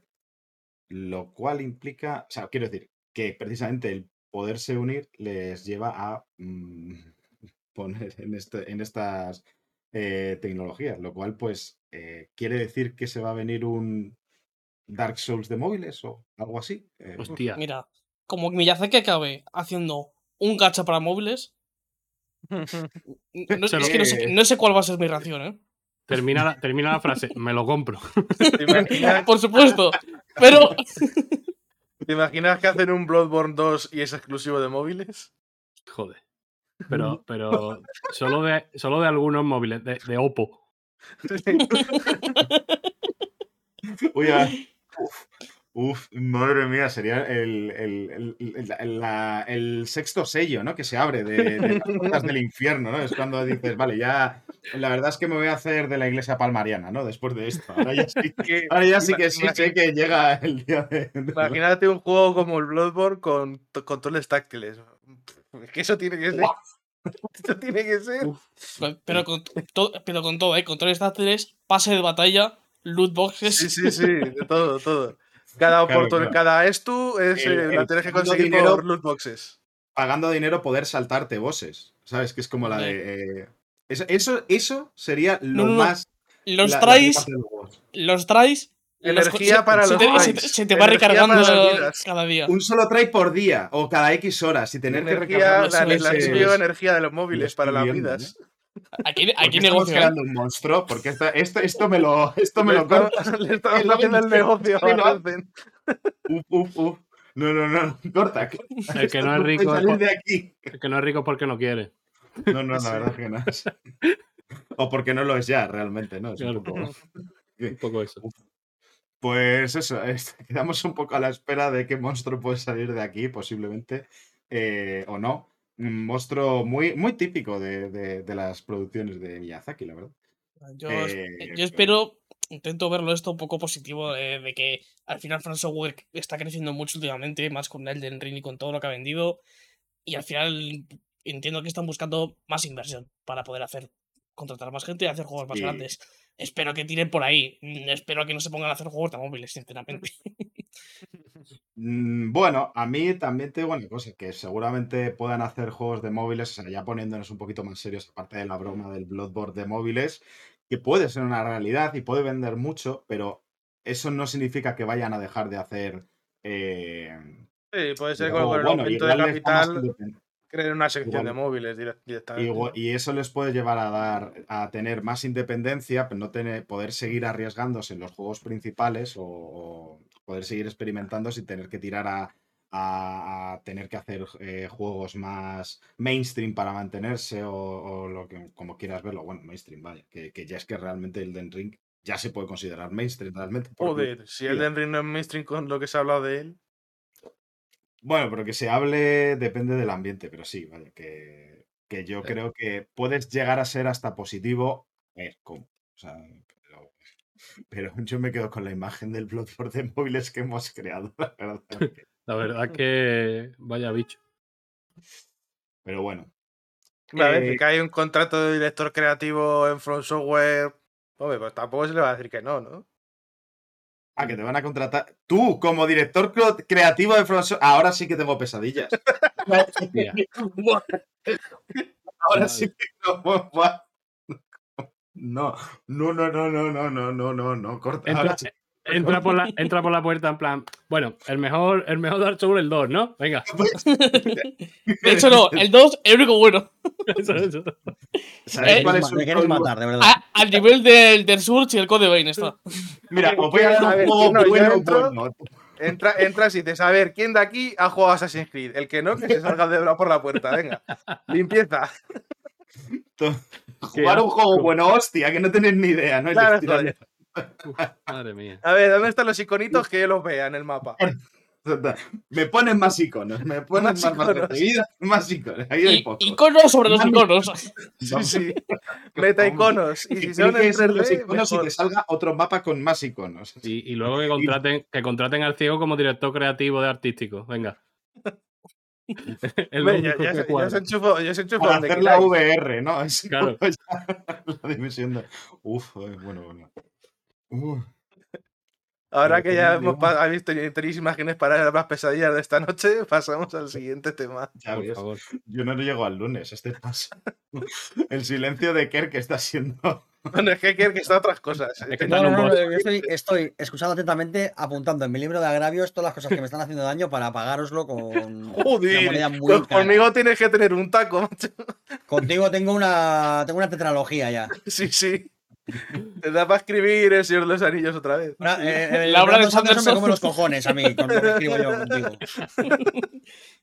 Solo la- los libros estos de Warhammer 40.000, que hay como 200. Ay. Pues bueno, eh, sin dejarla caer del todo, vamos a irnos con otra comprita de Tencent, esta bastante más eh, em, polémica, por así decirlo, eh, porque ha aumentado su inversión en Ubisoft, eh, concretamente en Guillemot Brothers Limited, que es la empresa de, de los hermanos Guillemot. Guillemot.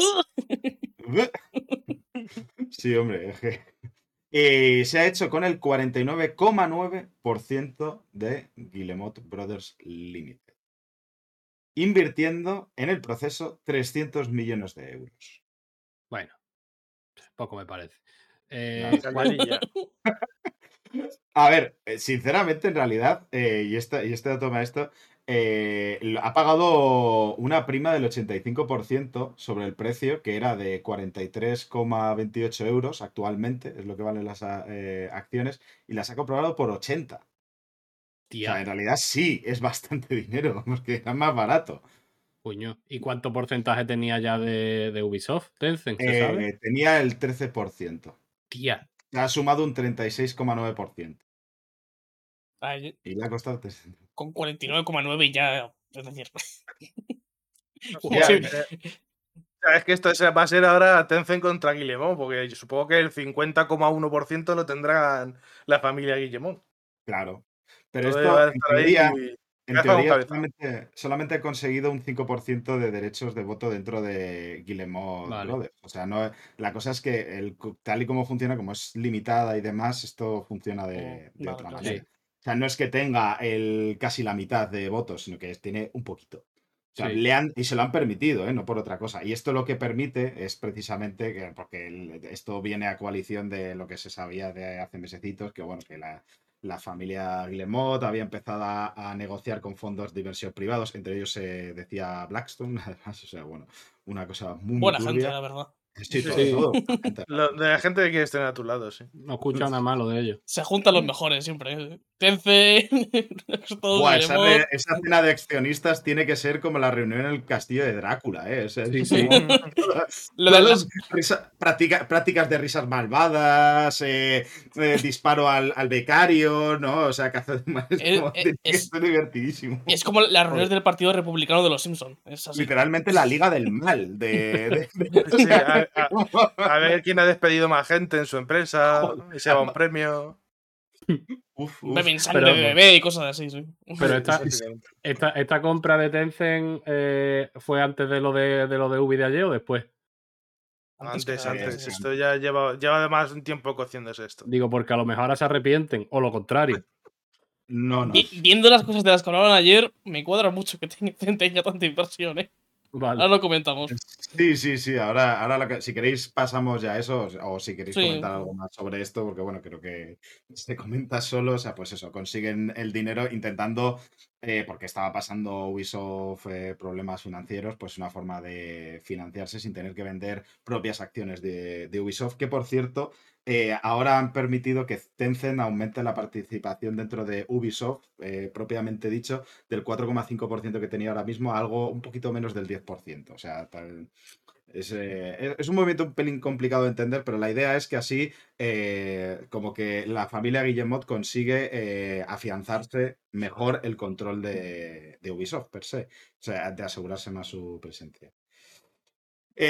Y vamos ahora ya con, porque ayer, esto como siempre lo grabamos los domingos y el sábado, eh, 10 de, de septiembre, se hubo un Ubisoft For- Forward eh, que yo he subtitulado Padre lo de los asesinos, porque realmente es un poco lo interesante. Yo no lo he visto, debo reconocerlo, me he leído algún resumencillo y demás, pero bueno, voy a dar paso a nuestro corresponsal en lo de los asesinos eh, y demás cosas, que es nuestro querido Sergio, que nos va a contar qué pasó ahí. Pues básicamente se puede redu- reducir un poquito a un comentario que hubo en, en Eurogamer que le cambiaron el nombre a Ubisoft Flashback. Porque se vio mucho contenido de juegos que ya hemos visto, se vio contenido de, de For Honor, de The Division, de todo. Y lo único eh, así a corto plazo que se enseñó son juegos que ya hemos visto: el Mario and Rabbids, el Skull and Bones. O sea, que el Radio Republic, o sea, se- cosas muy, muy flojitas. Un juego, un, y de, de un free to play de The Division, un juego de móviles de The Division. Al final, el evento se, se dividió como en do- se dividió como en dos partes. La primera parte fue Sí, de hablar de, morrayita, de- fue, fue pura morralla, es decir, hablar lo único de- relevante, lo de, lo, lo de los rabbits, que hablaron demasiado, se extendieron una Sí, se barbaridad, extendieron fue mucho. El Skull and Que, Bones, que también para era- el que le que bueno. interese, cambia, cambia la dinámica, no es tan XCOM como el 1. En este tienes como un rayo de acción en el que te puedes mover. O sea, no es por casillitas. realmente. Sí, pero que no es por casillitas literales, sino que es un no, no, que ya, círculo y tú te eso ya puedes. se- que eso ya se había visto. o sea, Ya, que ya, Sí, sí, sí, sí. por eso, que, que encima son cosas que ya se habían visto. Pues estuvieron igual 20 minutos con eso. 15 ¿puede ser? fácil, 15 fácil. Fue 15, bastante, 20 minutos. bastante largo y con muchísima, muchísimos datos innecesarios. Es decir, parecía Sí. como los típicos eventos del Smash, es decir, de ese nivel. Dando un montón de detalles, un montón de cosas de los- sobre los enemigos, las armas y demás. Muy necesario. Y muy, muy largo. en, en el preso, por cierto, me metieron un vídeo que igual eran también como 5 minutos. Que acababa con eh, ¿Quieres trabajar en Ubisoft? Manda que no aquí tu currículum. Eso lo metieron también. Ya, Tengo que decir que el vídeo estaba muy bien, ¿eh? Porque se- Estaba se- divertido. eh, Es fue lo muy mejor. gracioso. Fue Porque divertido. había, se llamaba Pierre, que si no recuerdo mal, el que estaba Sí, haciendo Pierre. el vídeo y tal, y tenía mucha carisma el tío. La verdad es que ¿Quieres, era muy eh, gracioso. estaba. ¿Quieres trabajar horas y no ver al resto de tu familia por un sueldo mísero? Eres- ¿Quieres mear en una botella? De... Claro. La misma botella de la que acabas de beber y que te confundas y bebas pis un día. Y to- todo esto, esta, esta Por conferencia floja, después de que de haber enseñado el juego de Avatar el día hace dos días en lo de Disney. O sea, no tienes prácticamente nada que enseñar y le regalas Avatar a Disney. Pues, No, pero el Avatar no se es- tampoco se enseñó lo de Disney. El que se Se enseñó Avatar se vio Bueno, dos imágenes, dos ¿Quién- imágenes. tres segundos de juego. Eso no Pero, cuenta. por ejemplo, pero ya es algo que igual puede ilusionar algo más a la gente. ¿Qué sacas del, del show de, antes de lo del Assassin? No, es que literalmente nada. ¿Un free to play de, de- de The Division? Y esto es lo, lo que he comentado un poquito de lo de Tencent y demás. Muchísimos juegos de móviles. Muchísimos. Sí, sí, sí. No, no, no. Es que ahora venimos a la parte de Assassin's Creed, que es la buena, donde se anunciaron no uno, ni dos, ni tres. Se anunciaron cinco juegos de Assassin's Creed. o sea, porque tenemos el Mirage, que se había filtrado, el, el Codename Jade, que lo de Codename les ha gustado. Codename Jade, que es en China y ese es para móviles. Luego tenemos Codename Red, que es en el Japón feudal, que ese va a ser Open World RPG, el de- como los últimos. Y luego tenemos Codename Hexe, que de ese se sabe poco, solo se ha dicho que va a ser una interpretación diferente del mundo de Assassin's Creed. Y un, y un sexto, ¿no? Que era. eh, Y tienen una- un, un juego de móviles con Netflix también. con Netflix, claro. Y una Sí. serie con Netflix, las dos cosas. y- y Ah, el, el problema de, Serie de Netflix puede ser eso. Bueno, es que va- vamos el- por partes. El tema es que tú ves todo, todo esto y dices, ostras, pues qué bien, ¿no? Un montón de juegos que han anunciado de Assassin's Creed. El problema es del Mirage, una cinemática, absolutamente nada de gameplay. Se supone que sale el año que viene. Eh, a lo mejor estaría bien ver sería un poquito de gameplay, ver cómo es el juego y tal, ¿no? Se me Sí. ocurre. Después de los otros tres, literalmente, uno de, bueno, el de el Jade este, el de móviles, se vio un poquito más. Ese, ese se como porque ese está más avanzado. Ese el año que viene saldrá probablemente también. pero el Red y el Exe, luego en llamas, literalmente. Es Básicamente. Es que literalmente. Es que de hecho, es que no tienen ni el nombre, es, es sacaron- nivel. Sacaron la el típico roadmap este, como los que hacía Cyberpunk, y te salía en 2022 el último DLC del Valhalla, el año que viene el, el Mirage, y luego ponía un, como algo, no me acuerdo en inglés cómo ponía, pero ya para cuando sea, ahí ya salían todos los demás. Traducción, ya veremos Roberto, ¿no? Es, O sea, eh, mini, claro, mínimo 2024. Mínimo. Y todo esto más. envuelto por el Assassin's Creed Infinity, no sé si os acordáis de esto, Claro. que se habló en su momento, sí, sí, sí. que igual hacían un, un juego como servicio de forma reiterativa y no sé qué, al final se ha quedado básicamente en un hub. Como lo- Battlefield, eh, que si tienes es varios instalados puedes cambiar de uno a otro. ¿Sabes lo que pasa? Que se llegó a rumorear que va a ser como una especie de metaverso y es que se ha quedado como todos los metaversos, como un hub. Eh, claro, sí, que se, sí que se ha dicho que, se están, que su idea también con el Infinity este es sacar multijugadores standalone, o sea, un multijugador suelto, como el que va a hacer de Last of Us 2, y meterlos ahí en Infinity. O sea, traer, volver a traer los multijugadores de los Assassin's Creed antiguos que tenían multi. y meterlos y ahí en el launcher este, en el Infinity. Una idea mag- magnífica, ¿no? Eh, no sé, Como la, la- A ver, tantísima eh, gente, esos multijugadores, como A eran tan buenos. había, había multijugadores que estaban entretenidos. Eh, yo he jugado a algunos y estaban, te tenían su gracia. Me agotaba a las tres horas, Pero básicamente. Es, es que es de nicho. Es de nicho eso. es de nicho, Sí, claro, es de nicho. Pero de nicho de que está muerto, ¿no? O sea, Claro, es claro. donde tiene que estar tan de nicho que no. A ver, a, a ver- a ver el exe, porque ha habido. Hay rumores que puede que sea un juego de miedo en el universo Assassin's Creed. Iba a decir que como la reina Isabel, ¿no? Que también es de nicho ahora. No me digas Bueno, que le ha pasado algo, malo a la reina. Por favor. No, está, está estable. Vale, vale, menos Está mal. estable. A ver si me, vas a, me asusto, ¿eh? Que está estable y seguramente horizontal también. Bueno. Que nada, que nada moleste su. Su estancia, eh, estancia eterna. Que nadie la, mol- la moleste, Eso por favor. No, no. Que estuvo curioso la- en la conferencia la- la- lo que lo mencionaba en Roque, la montaña rusa de emociones que hizo Ubisoft, ¿no? Porque empezó con el Mirage, que ya no lo esperábamos. Luego te empezó con. te metió el Project Jade, que en un principio pues parecía un juego tocho, ¿no? Y de repente te sueltan para móviles. Cuando era una de las ambientaciones que más habían pedido. A nivel Y luego vuelve a subir móviles, con el Jade, con, con el de Japón, que es el, el que se ha pedido desde hace 10 años, es el, el que se lleva pidiendo, ¿no? El Pero tema es que esta, rusa ahí. esta cantidad de anuncios, que también lo comentaron la, la gente de Eurogamer, eh, si lo pones, te pones a analizarlo, es que no es muy distinto como si hace 4 o 5 años hubiesen dicho, eh, mira, vamos a sacar el Origins, dentro de dos años el Odyssey y después el Valhalla. Es que no es tan distinto esto, es que parece que son muchos anuncios, pero realmente es lo normal en, en esta franquicia. Solo que No, lo han ya- querido anunciar todo de golpe. el, ritmo de lanzamiento es igual si es normal, el anunciarlo de golpe no Claro, es claro. lo habitual. claro, Pero se han, se han visto en una posición en la que no tienen absolutamente Eso es. nada después de lo que sale ahora, porque sale el Mario en octubre, el Skull and Bones en noviembre, que se lo quieren lanzar para quitárselo ya de en medio de una vez. El tema es eso, que se han quedado sin ningún Entonces, tipo de a partir de ahí- lanzamiento, entonces han tenido que han, tomado la decisión de vamos a tener que anunciar todo lo que tengamos de Assassin's Creed porque es que si no nos, no nos queda otra. Y es que si no, no, Claro, no tenemos el- nada que anunciar. y el problema de esto es que básicamente te lo- se lo está jugando Ubisoft todo a una carta. Se lo es está jugando a que Assassin's Creed venda bien. Que va a Pero haber, es, contra- es un mensaje contradictorio, ¿no? El tema de, del- de lo que decían que iban a hacerlo como servicio, ahora te dicen esto. Y, y también entendí yo ayer que, que mm, no todos los juegos van a tener la misma.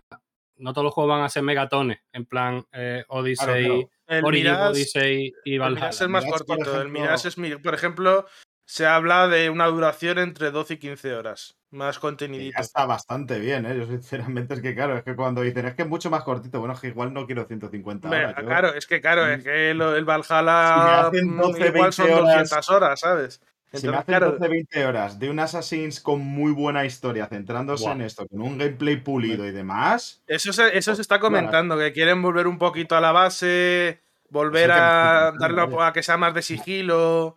Pero luego ya no. es que, que la ambientación vuelve Al menos este, este en Claro. concreto, el Mirage en concreto. Luego ya el, el de Japón, va a volver a ser Open World RPG, como el Valhalla, el Odyssey y el Origins. Es que el futuro de, de Assassin's Creed lo estoy viendo que cada persona va a tener su Assassin's Creed, el que él quería. Sí. Torrelodones. A ver, tampoco, ta- tampoco es la peor idea, ¿no? Un poquito como ha hecho Pokémon con el Leyendas Arceus. Claro, Pues tienes ahí uno más abierto y luego tienes otro más clásico. Bueno, pues tampoco es la peor idea del mundo. Hombre, es que Claro, es verdad que. Pero el, el tema es que, ni, que al final eh, Pokémon es Pokémon. Ubisoft no es solo Assassin's Creed. Ese es el problema. Es el problema, que también lo comentaban, lo sorprendente que es que al final Ubisoft es una empresa que ha estado acostumbrada desde siempre a trabajar con muchos estudios a la vez, como muy mucho teletrabajo, mucho por aquí y por allá, y parece que es a la que peor le ha sentado la pandemia. O sea, hasta hace, antes de la pandemia, Ubisoft te sacaba chiquicientos juegos de chiquicientas eh, IPs y no parecían tener un problema con ello. Y ahora de repente está todo está, parece que no va a ningún sitio en lo demás. ¿no?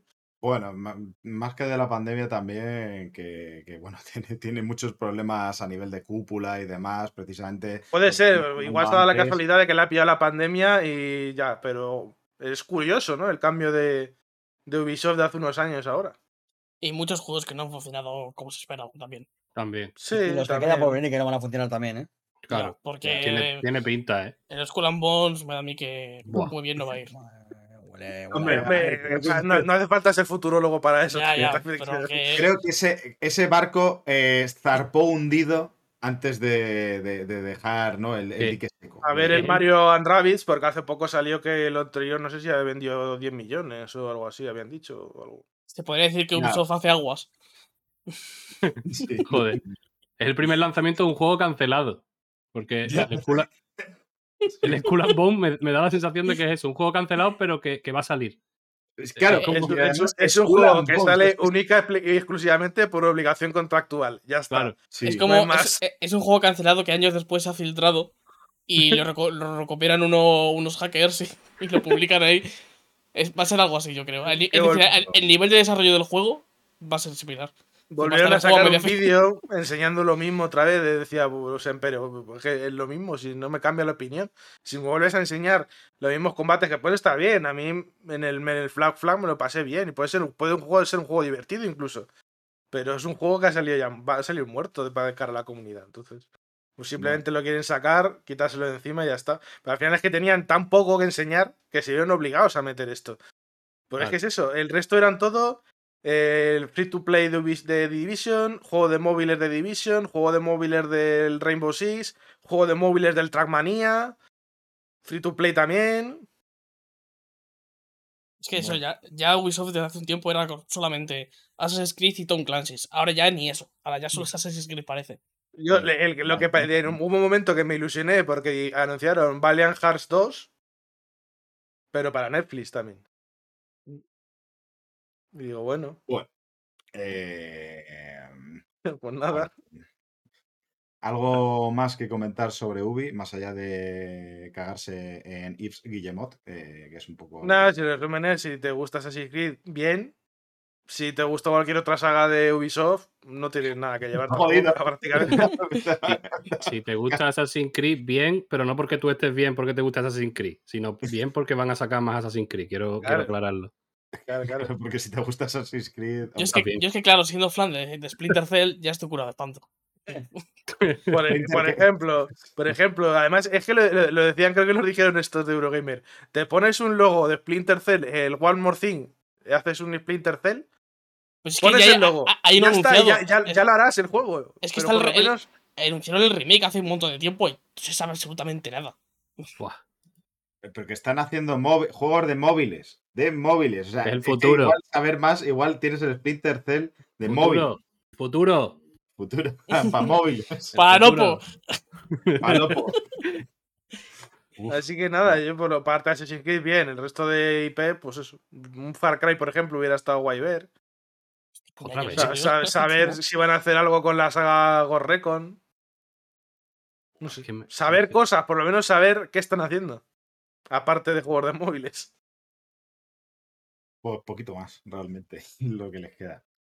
Pero bueno, si os parece, ¿no? Lo dejamos aquí la sección de noticias, que está bien, ¿no? Para volver de vacaciones, ¿no? Sí. Está, está guapita. Y vamos a poner un poquito de música y vamos a volver, pero no con los juegos todavía. Vamos a volver con una sección que hace mucho tiempo que no hacemos, que mola mucho recuperar. Así que hasta ahora.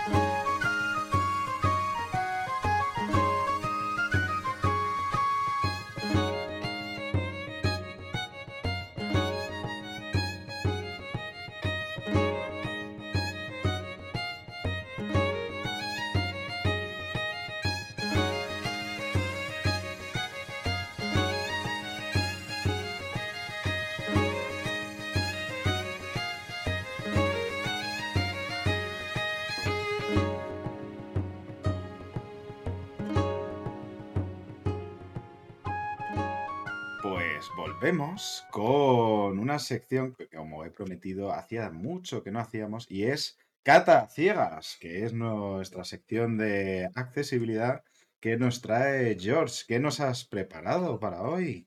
¿Qué has estado ahí cocinando? Pues una sesioncita que he traído porque este año, desde que no, eh, casualmente, la casualidad de que no aparezco tanto en el podcast, eh, he podido conocer a mucha gente que, a muchas personas con discapacidad que juegan y o les gustan los videojuegos o les gustaría jugarlo, que es otra capa más. y, se me ocurrió que iniciar eh, después de, vacaciones, decir, mira, por lo mejor una seccioncilla de, de esto se, se tercia bien, bien fresquita.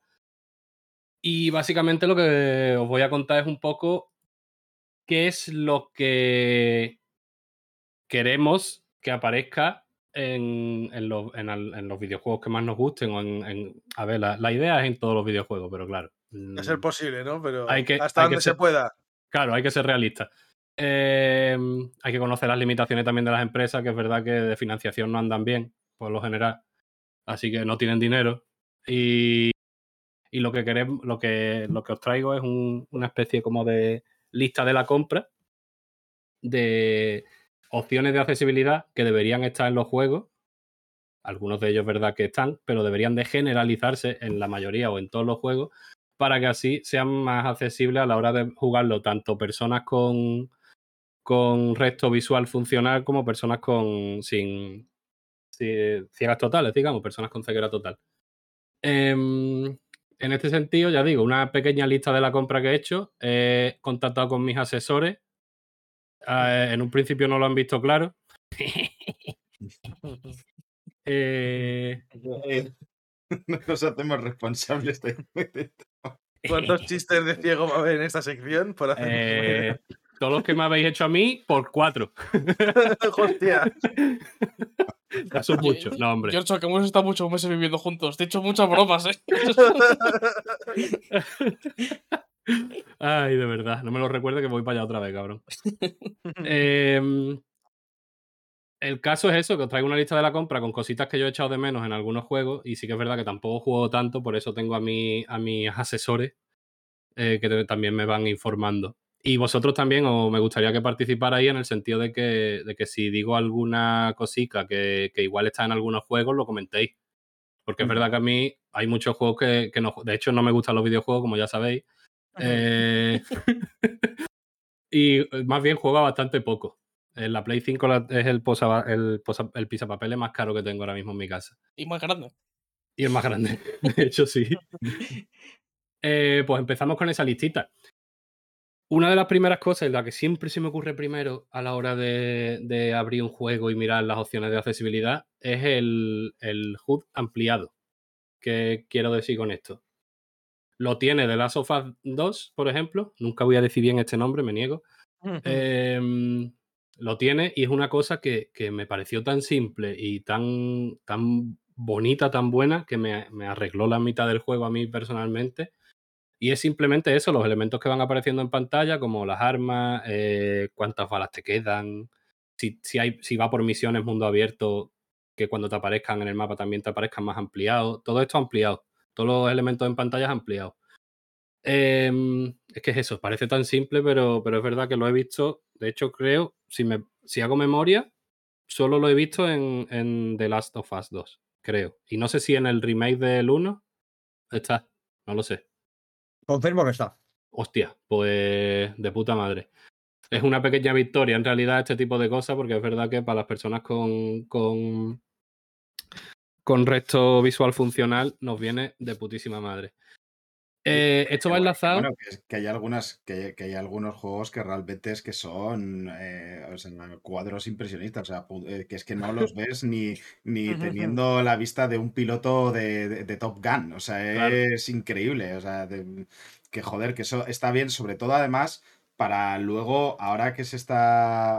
Ahora que se está poniendo lo de. Bueno, ha salido la Steam Deck eh, y bueno, la Switch y demás. Joder, que hay veces que cuando pasas a la Switch, que es la que yo uso, pero me imagino que con Steam Deck puede pasar un poquito lo mismo, a- al modo portátil, es como la de, si es que me la tengo que poner eh, casi como si fuesen Sí. gafas de realidad virtual para ver algo. Y eso, pues, o sea, ya más allá de, de la accesibilidad, que evidentemente es la, la recomendación, esto viene bien, creo que a todo el mundo. O sea, es un- Claro. También te digo una cosa. En portátil lo puedo entender porque al final el tamaño de la pantalla Claro. eh, tiene que ver tal. Bueno, como que es un pequeño pase, pero hay un lugar especial en alguno de los anillos del infierno dedicado a la persona que hace los títulos de GTA V. Uf, Sí, sí, sí. Sí, Uf, sí, sí, sí, Porque sí. hay que ser desgraciado sí, para poner ese tamaño eh, y de esa manera. O sea, es que está fatal. sí, sí. Mira, y, la- eh, y- y lo- los juegos que ponen los subtítulos a un lado. También. Pero, ¿por qué? No tiene ningún sentido. Eh, de hecho, por ejemplo, The Witcher 3 yo lo dejé por los subtítulos. También, otro buen ejemplo de eso. que, Lo- lo- madre mía. es- ese- eso creo que lo actualizaron después. Eh, yo lo que pude, de hecho, yo lo, lo tengo en PC, lo tengo en Steam. Y, mm, y, y me acuerdo que tuve que instalar un par de mods pa- pero es que no eran para agrandar la letra, eran para hacerla más, mm, más ancha la letra. Y lo Pero que hacía era lo contrario, era ilegible, porque se juntaba una letra con otra. eh, era horrible, por ejemplo. y- ¿Lo jugaste cerca del lanzamiento, más o menos? Pues sí, no, no, que va. Si fue hace dos años, Ah, creo. Pues fue no sé por qué me sonaba que eso lo, lo habían actualizado, lo habían parcheado. O sea, que imagínate cómo tenía de lanzamiento. Sí, no, era, era increíble. Pues eso, GTA, The Witcher 3 son ejemplos. Eh, me pasa un ¿Qué? poco también con. Me ha pasado un poco también con Forbidden West, pero como está doblado al castellano, que la verdad es que eh, como opción de accesibilidad es la mejor. la mejor posible. Es que, De hecho, es así. es que son cosas como muy básicas a veces. ¿eh? Claro, claro. Es decir, es que, que- que esté en tu idioma ya es algo que se agradece. sí, De sí. hecho, con, con el tema de interfaces, cosas como eso, de poder, poder aumentar el tamaño de la interfaz, poder cambiarlo de sitio, poder cambiar el color, cosas así, son cosas que es que ya no solo ayudan a la gente que tiene problemas de accesi- para, para poder jugar esos juegos, sino en general a cualquier jugador. Claro. Que muchas veces que hay un elemento que dices, esto lo uso poco, a lo mejor me conviene que sea más pequeño, o quiero que sea más grande para que lo vea mejor y tal, cosas así. Más opciones en general, igual que el remapear botones, ¿no? Que. Claro. Igual a nivel de accesibilidad es para, no es tanto para gente que ve, que ve menos, sino igual para gente que tiene problemas de movilidad, a lo mejor. Claro. ¿no? Claro, también. Y de hecho, me das pie, Raúl, a, que, a que comente la segunda, la segunda, el segundo elemento de mi lista de la compra, de mi lista de deseos a los reyes, que es el, el interfaz, eh, eso, personalizable, no solo en el sentido de ampliado, sino de poder eliminar o quitar o poner o cambiar de sitio ciertos elementos. No soy el único, imagino, de los, de los que estamos aquí que, que ha visto interfaces que dan puto asco, que te, que te, que te iluminan entera la pantalla, que te Mm. quitan todo el campo de juego y encima, claro, como tienen que meterlo eh, en los elementos de la interfaz, pues hacen los elementos más pequeños para que todo quepa y para que no te estorbe a la hora de jugar. Por lo tanto, el menú de misiones en el interfaz, mientras tú estás jugando, te ocupa un cuarto de pantalla. eh, no lo estás, yo, por ejemplo, no lo veo porque no lo puedo leer, me tengo que acercar muchísimo y ya te está mm, jodiendo un poquito la, experiencia, en, el sentido de que, mm, ¿qué más te da que yo le dé al pausa y ahí es donde lea yo qué es lo que tengo que hacer en ese momento, en la pausa? Y no en el interfaz, en la mitad de la pantalla, que me tengo que acercar muchísimo. O sea que al final es eso, es buscar que el interfaz no solo esté ampliado, sino que sea eso, personalizable en todos los sentidos. No sé hasta qué punto a nivel de diseño eso es, i- eh, eh, es- es equiparable al aumento disminución o lo que sea de los subtítulos. Es muy sencillo, como que puedes dejar opciones. O sea, a mí lo, Claro. que, me, lo que me sorprende es cuando se, se niegan las opciones. Eh, un ejemplo muy reciente es, estuve jugando a la demo de, de Solstice, que es un juego modesto, que es algo también de lo que me gustaría preguntarte. Y Solstice tiene una tipografía ah, muy rocambolesca, ¿no? Así como... Sí. Pero es que hay dos opciones más para la tipografía, entre ellas una especial para la, para la gente con dislexia, para facilitar la lectura para la gente con dislexia. Yo De- entiendo que tú tengas una, una pulsión artística que digas, es fundamental para mi obra, por algún motivo, tener esta tipografía, ¿no? Tener este, eh, necesito tener helvética, por lo que sea, ¿no? Necesito helvética, por lo que sea. Ok, dame la opción. Dame la opción para que la gente que, que- que no puede jugar con la, con la configuración normal se adapte y pueda jugar. Pero dámela desde el primer día. Porque a mí, actualizaciones dos años después, me toca los huevos. Claro, ¿Por qué la gente que tiene un problema visual tiene que esperar a jugar? ¿Por qué? claro. Y ya, Lo- eh, lo lo, que, lo que- claro, lo que me flipa es que a veces veo opciones en juegos mucho menores y luego no los veo en grandes eh, juegos de triple A. Porque Solstice es un juego relativamente modesto. Eh, quitando dos o tres que son punteras, en plan, Naughty Dog, por ejemplo, es súper puntera para el tema de la, de la adaptabilidad de los videojuegos y tal. Pero, ¿no debería ser esto ya un estándar exigible para todo el mundo? O sea, porque veo que no depende de que, se- de que sea una gran empresa o una empresa pequeña, depende mucho del ánimo del estudio. Sí, tío, Sí, sí. ¿eh? Aparte que Sí. desde fuera, como persona que no programa, pare- me- no creo que sea una cosa increíblemente difícil el decirle a la- a- al programa, en lugar de te, te subo en los datos del programa estas tres eh, letras, elige eh, una otra o la otra. No sé, si te lo hace Netflix, lo hacen aplicaciones de vídeo, no creo que sea una cosa tan complicada de hacer. eh, Hombre, no es lo porque mismo tampoco, ¿eh? Ya, ya, ya. estas herramientas durante el desarrollo se hacen precisamente para que ellos puedan probar rápidamente eh, eh, distintas opciones y decir, ¿qué- ¿cómo se vería con este font, con este otro, con tal? O sea, en las herramientas existen, solamente ponerlas para que el jugador o jugadora pueda acceder a ellas dentro del juego también para esto. O sea, que muchas veces eso, eso, eso ya está hecho, lo que pasa es que no se pone por, o por inercia o por no quererlo hacer o, yo qué sé. Muchas vaya, de que este no tipo sé. de cosas, por ejemplo, que ta- también es algo que pasa con las traducciones, que muchas veces los textos están pensados para que ocupen cierto espacio en ciertos sitios y tal, Exacto. entonces a veces es complicado hacer ese tipo de cosas, pero eso es porque no se plantean desde un principio que se pueda hacer Claro. ese tipo de cosas. Si tú Sí. planteas desde un principio que tu juego tiene que ser accesible, que puedas cambiar el tipo de letra, aumentar el tamaño y demás, aumentar la interfaz, pues entonces vas a tener ese, esa- eso desde el principio y vas a poder adaptarte a cualquier situación que. Claro. cualquier cambio que tengas que hacer. Pero si no lo tratas desde el principio, pues te vas a encontrar que cuando no quieres meter, pues no vas a poder hacer. Claro, al final trasciende el hecho de, de que, de que un juego mm, luego de crearlo se adapte. Y es eso, es que, es que falta cultura de, de- de- de lo accesible, cultura de la accesibilidad en muchos sentidos.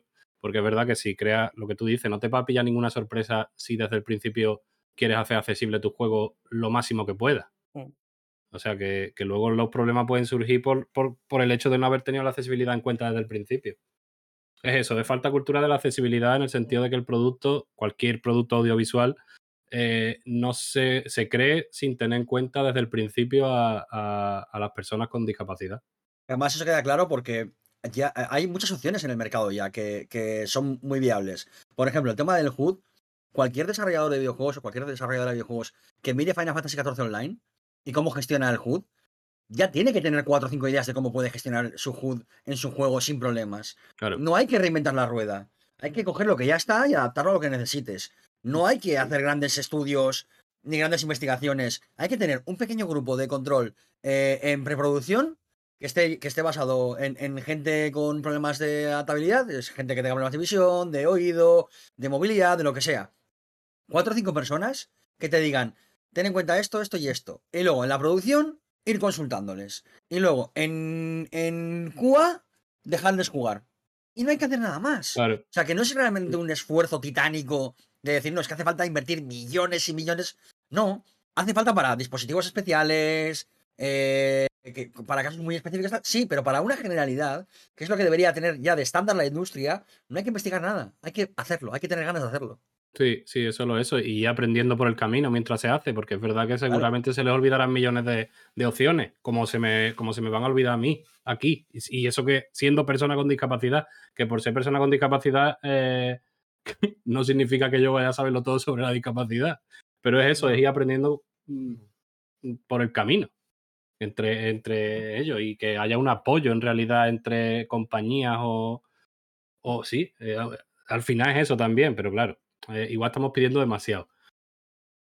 Yo creo que no. Eh, Yo creo que no es pedir demasiado. O sea, creo, creo que estudios como, yo qué sé, eh, juegos como, el- como Forza, como The Last of Us, son juegos que tienen el deber moral de ser punteros y de decir, mirad lo que hemos hecho y publicitarlo y decir, gente, esto se puede hacer.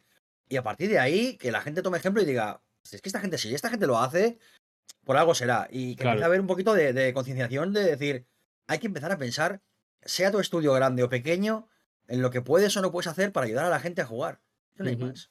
Pues sí. Y de hecho, habiendo eh, empresas y empresas dedicadas a, a la asesoría en esto, ¿eh? A asesorar en este sentido. Y a Eso te iba a ayudar. decir, que tampoco me parecería una locura crear una- algún tipo de comité que asesore incluso que tenga opciones de open source, que lo pueda coger cualquier un estudio pequeño y aplicarlo a su Es juego. que ya, ya hay herramientas open source para programación para la Claro. adaptabilidad. Ya, ya Claro, por existe. eso, Si hay, si hay gente desinteresada en hacer cosas, es la gente con discapacidad que no se Claro. le permite acceder al mercado de los videojuegos. Es la por gente que más interés tiene en decir, vamos a crear herramientas para que nos, para que nos dejen jugar. Es que es, es una locura, claro. Por eso te digo que teniendo material open source, teniendo gente que va a estar predispuesta, que, que- que igual siendo asociaciones tipo la 11, no te van a pedir ni que les pagues. Te van a, te van a dar asesoría igual de este tipo Pero es que- gratis. Creo que la sí. clave lo ha dado para eso, que lo ha dado Kirk antes, y es precisamente es que tienes que tener tu grupo. Tiene, que, tiene que estar desde antes, porque Sí. la cosa es que cuando tú tengas la duda, tú tienes que tener, si tienes la voluntad de, de hacer la accesibilidad, porque ya has contratado, has hecho ese grupo que te va a ir asesorando, que lo- desde el principio te va a estar este y está dentro de tu empresa, son los que te van a decir, ah, pues no hemos tenido en cuenta esto, o no estáis teniendo en cuenta esto, ir a consultarlo a no sé dónde y demás, y ahí es donde lo hay. Pero si no existe esa voluntad desde antes, es cuando, eh, eh, cuando ves esas cosas de, joder, ¿por qué no lo hacen? Hombre, es que igual es que ni siquiera están pensando en ello, y ese es el problema, de que, de que tiene que haber ese, ese punto. Yo Eh, creo hay que algunas opciones, y no, y no quiero nombrarlas porque igual está en la lista y no quiero hacer spoiler, eh, que no, yo no he visto la lista, por, por ejemplo, eh, pero hay algunas opciones que son tan de base y tan de cajón Sí. que no entiendo que un juego no las tenga. Me parece criminal que no las tenga. Es que después, después de todos los años que llevamos, yo creo que lo único que está medianamente estandarizado es el, los- el cambiar los colores para la gente con problemas de, con, de, de distinción de colores y tal. El alto lo que se llama la opción de alto contraste. Sí, esas cosas yo creo que es lo único que está relativamente estandarizado, que yo lo y, veo y tampoco relativamente juegos, habitualmente. Y no tanto, y no tanto. Y depende, y depende porque es verdad que, que he escuchado por ahí cosas de, es que si el juego no se va a ver tal y como de- para lo que está creado, ¿para qué vas a jugarlo? Pero, joder, es que la cuestión que hay que meter también en la, en la cabeza de la gente es que ese juego, tal y como está pensado, la visión del artista, sigue existiendo, no se está quitando. Claro, La cosa es que das una opción para aquella gente que no puede disfrutar de esa visión del artista por una cuestión pues, es- pues, de discapacidad, que pueda tener un- una experiencia lo más cercana posible, que pueda disfrutarlo, joder, si es que es simplemente el decir, si es que sigue, sigue estando, es una falsa dicotomía, es que si no se estropea la visión del autor, no, sigue Claro, estando. Claro, a- Aparte que eso es gente que muchas veces no se da cuenta que ellos se aprovechan de opciones de accesibilidad que no lo ven como accesibilidad. Si tú eres una persona en. España que no habla chino, te están, a- te están a- a- a- a- facilitando el acceso a esa película al doblártela a tu idioma. Mm, O sea que tú, tú, tú sí puedes ver cosas que de otra manera no podrías y una persona que tiene una discapacidad le, que le quieres quitar el acceso para que se mantenga la visión del artista. ¿Estamos tontos o qué pasa? Yo, si tengo que elegir entre eh, la visión y la integridad de la obra de un artista y que una niña de 12 años con eh, ceguera pueda jugar, ya te digo que le pueden dar 3.000 mierdas al artista, a su obra y a la visión Vamos. y a todo. Vamos, Te o sea, te lo lo- tengo te lo claro, te lo claro, Toma visión. Toma. Te lo tengo clarísimo, vamos. O sea, Eh, pues en esta línea también eh, nombrar, como creo que más o menos lo habéis nombrado, el tema del alto contraste y también el hecho de que, que es otra cosa que, que solo he visto en, en The Last of Us parte 2, eh, que es el tema de, de resaltar eh, los objetos, digamos, con los que puedes interactuar eh, en ciertos colores, planos y bastante chillones, por así decirlo. Eh, estamos en las mismas. Estás alterando el producto, pero para que yo pueda jugar. Y no es tampoco una alteración que, que- que te vaya a significar no disfrutar de la obra. Y- Hay, hay- hay algunos juegos, no sabría decirte ahora, pero alguno que te permite, al contrario, desactivar la opción que te resalta el objeto interactuable para que se vea todo más Para darle re- realista, real- por claro, así decirlo. O sea, Claro. ah, lo- el efecto contrario. me puede chupar, eh, me puede chupar tres pingos. Que el tema es que esto en concreto, además, es que lo hace- lo hacen muchos juegos de forma. Como intentando taparlo, por así decirlo, ¿no? De forma más, más, tra- más transparente, sin que sea tan obvio. Por ejemplo, Mirror's Edge. Es un ejemplo, Sí. un ejemplo muy obvio de tener una paleta de colores muy, muy simple, de que sea todo blanco, pero después los sitios por donde tienes que ir, pues te los remarca de un color más, más estridente para que sepas por dónde son los caminos. O hay, hay Claro. muchos juegos de, de este tipo. Lo Mm, típico de, ah, de Assassin's Creed, por White, ejemplo, por hace, hace lo hacía mucho. o a- Sí. Assassin's, Assassin's Creed lo lleva haciendo desde, hace mucho tiempo, lo de Sí. poner las cacas de los pájaros por donde puedes, las zonas por donde puedes subir. Iba a mencionar Son el, cosas muy el- simples que, que también el funcionan. Horizon, el Horizon que la está jugando precisamente George, me suena que tenían opción para indicarte de serie por dónde puedes escalar. Sí, tiene Pues, con, con lo la tienes del- que- lo- normalmente le tienes que dar al pulsador para que te Sí. haga la visión esta y Sí, puedes sí. activar. o sea, hay Además, bastante, ahí. bastante bien contrastado, salvo que le pegue el sol directo. Que... Pero es contrastado en amarillo, o sea que sí que está bastante bien en realidad. ¿Podemos Eh, culpar de eso a JJ Abrams y sus lens flare de los cojones? Los muertos que sí. Y tanto. Em, claro, por ejemplo, más cositas, más cositas que tengo yo por aquí. Em, mm, que de hecho, The Last of Us 2 lo probé con el resaltado de algunos elementos y, y sin. La primera partida la eché sin, sin, nada- sin la- con, el, con el interfaz aumentado y luego le pegué al contraste de el tema de balas y consumibles que vas encontrando, porque es verdad que también puedes contrastar a enemigos y personajes y coberturas, Absolutamente creo. todo, absolutamente que todo, todo, en The Last of sí. Us. Sí, sí. Pues yo solo probé con el tema, que creo que es la primera capita, que era la de, la de los objetos con los que podías interactuar. Y ya te digo, mm, bocatas di cardenales. eh, te hace mucho más fácil jugar, la verdad. Y no tienes que andar ahí quedándote con, con menos dioptría cada vez que echas una partida. Em, una cosa muy curiosa también que, que- que me han comentado y que me pasó a mí con Ori, por ejemplo, y que le ha pasado a más gente, creo que me dijeron con Rayman, lo que no sé si fue con Rayman Legend, con el último que salió, no me acuerdo. Tema juegos 2D. Eh, la, la cámara. En algunos puntos la cámara se aleja porque es verdad que es- porque necesita más rapidez, digamos, el, el personaje se mueve mucho más rápido, se aleja la cámara y me acuerdo que en Ori había un momento en el que la cámara se alejaba tanto que es que el muñeco ni se veía, se veía un puntito de luz. Y obviamente las fases me las pasé, pero me las pasé, no te digo yo a qué distancia de la pantalla y, y casi sin ver lo que me venía. O sea, fue increíble aquello. Mm, claro, aquí qué se podría hacer? Pues mm, o alejar la cámara menos, eh, hacer la fase más lenta. Mm, no sé, ya que se les ocurra a ellos que es su trabajo, no es mío. Tú, tú quéjate. tú- tú- tú- Claro, claro, eh, claro. No, pero eh, si, eres niño, consciente- esto me lo arreglas. No Claro, el- el- si, si tú eres consciente de que hay una zona en la que la pantalla sale hacia atrás, porque, por ejemplo, en, en fases de persecución, en juegos como Royal Ori y así, muchas veces se echa para atrás la pantalla para poder ver todo el mapa por donde Claro. tienes que ir y no tener Sí, el problema sí. de encontrarte de repente con un giro que no esperabas y Claro. morir, ¿no? Y que no sea injusto. Si tú sabes que tienes fases como esas, pues muestra una opción que te diga, ¿quieres activar este tipo de ayudas con estas fases? Que te ponga alto contraste, que te ralentice el juego a 0,5, que Claro. tal y cual y cual. Cuatro o cinco opciones que pueden estar solo para esas fases, porque a lo mejor para el resto de fases, No, no. una persona con, por ejemplo, el resto visual que tiene George no necesita más ayudas. Claro. Pero en esa, en esa fase sí. Y ya me haces tener que pausar, tener que buscarme yo la vida todo el rato, ¿no? Como que me, me da la sensación de que la gente con, con algún tipo de problema visual, por ejemplo, siempre tiene que estar como buscándose las castañas, ¿no? Eh, Siempre buscando cuál es la opción adecuada, siempre buscando si este juego lo tiene tal. Y es como, facilítame el trabajo, ¿no? Me Claro. facilitas el trabajo cuando, cuando quieres, quieres enseñarme una mecánica de un juego, me lo facilitas, ¿verdad? Me pones un prompt ahí con el texto, Mm. me pones una fase de, donde controlo eh, todo el entorno para que pueda probar la, la, mm, la mecánica y tal, pero, pero para esto no. Como, joder, es que, ¿por qué no? ¿Qué te cuesta? Y es- no sé si lo tienes en la lista, pero creo que también estaría bien que los juegos te dieran la, la opción de ir directamente a la accesibilidad antes de ir siquiera al menú. O sea, que se- al arrancar el juego, Eso cae porque, que, porque es juegos que también, ¿eh? igual llegas al menú y ni siquiera te puedes apañar en el menú. Un juego que hace eso, eh, se podrán criticar muchas cosas de The Last of Us parte 1 del remake. Pero eh, The Last of Us parte 1, nada más empezar, te hace pasar por como tres pantallas de menú en el que haces, eliges eh, opciones y varias de ellas son de accesibilidad.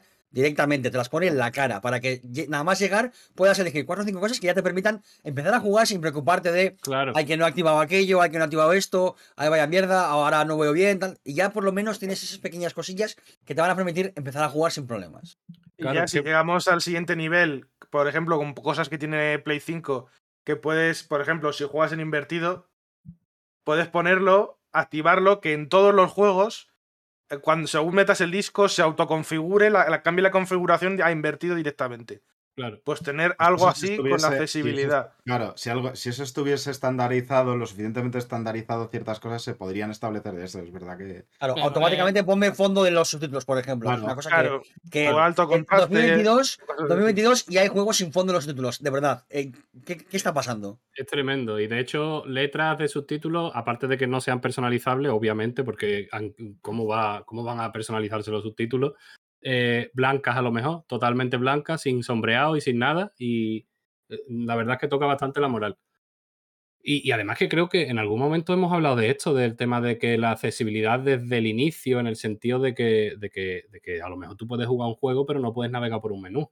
Eso es. Claro. Mira, O de- o por lo recuerdo menos- el, el Watch Dogs Legion, que el Mm. juego es, es malo como el solo, pero la primera opción que venía, nada más abrías el juego, era la de. La de. Una opción de, te- de que te, de los textos del juego te los pasaba a voz. Y te los Lo hablamos en ese análisis, creo. El- La el primera el- opción, lo primero que te el encontrabas remake era de eso. Last of Us- Ah, sí, sí, joder.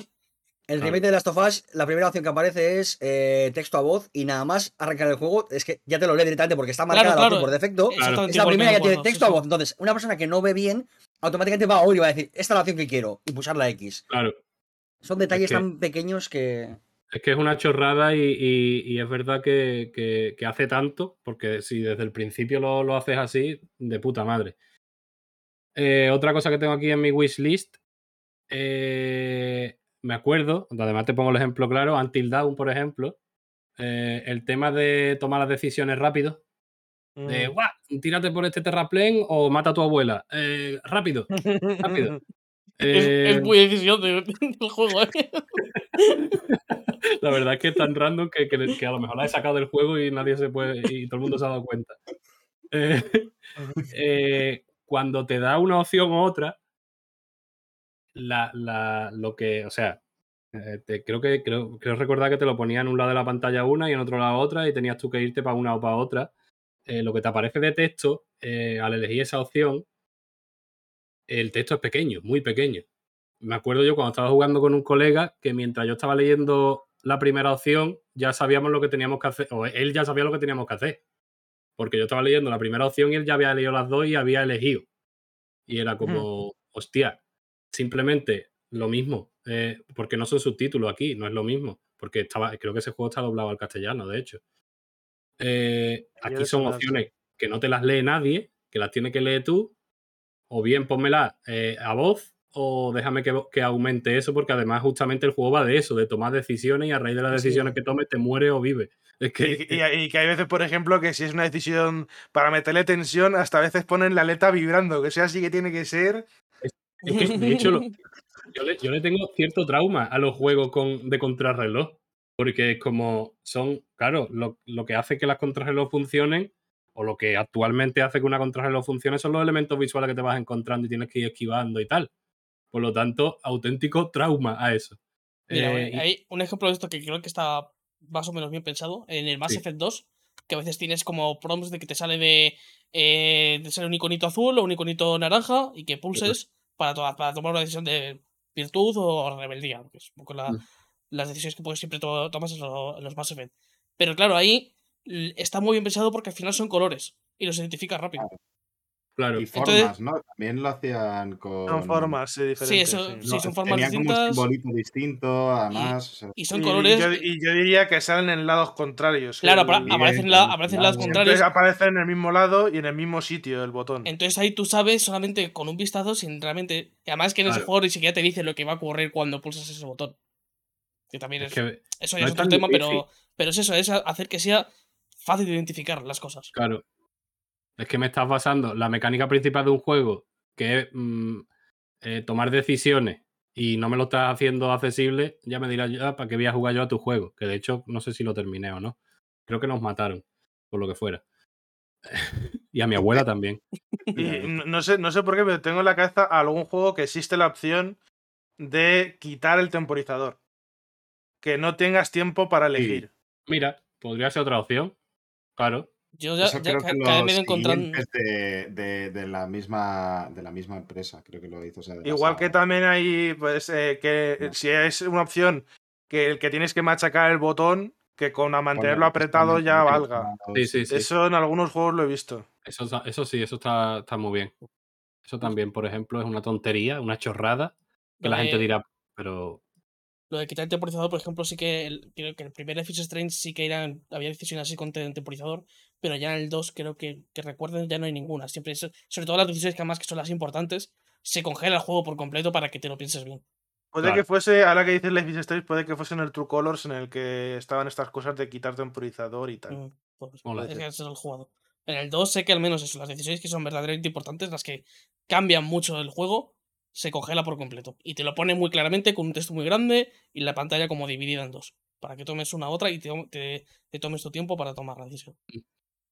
Pues esto ya no es de wishlist, pero bueno, mira, voy a seguir. eh, Me queda uno de, de lista de deseos que es eh, los cooperativos mm, chorras, ¿vale?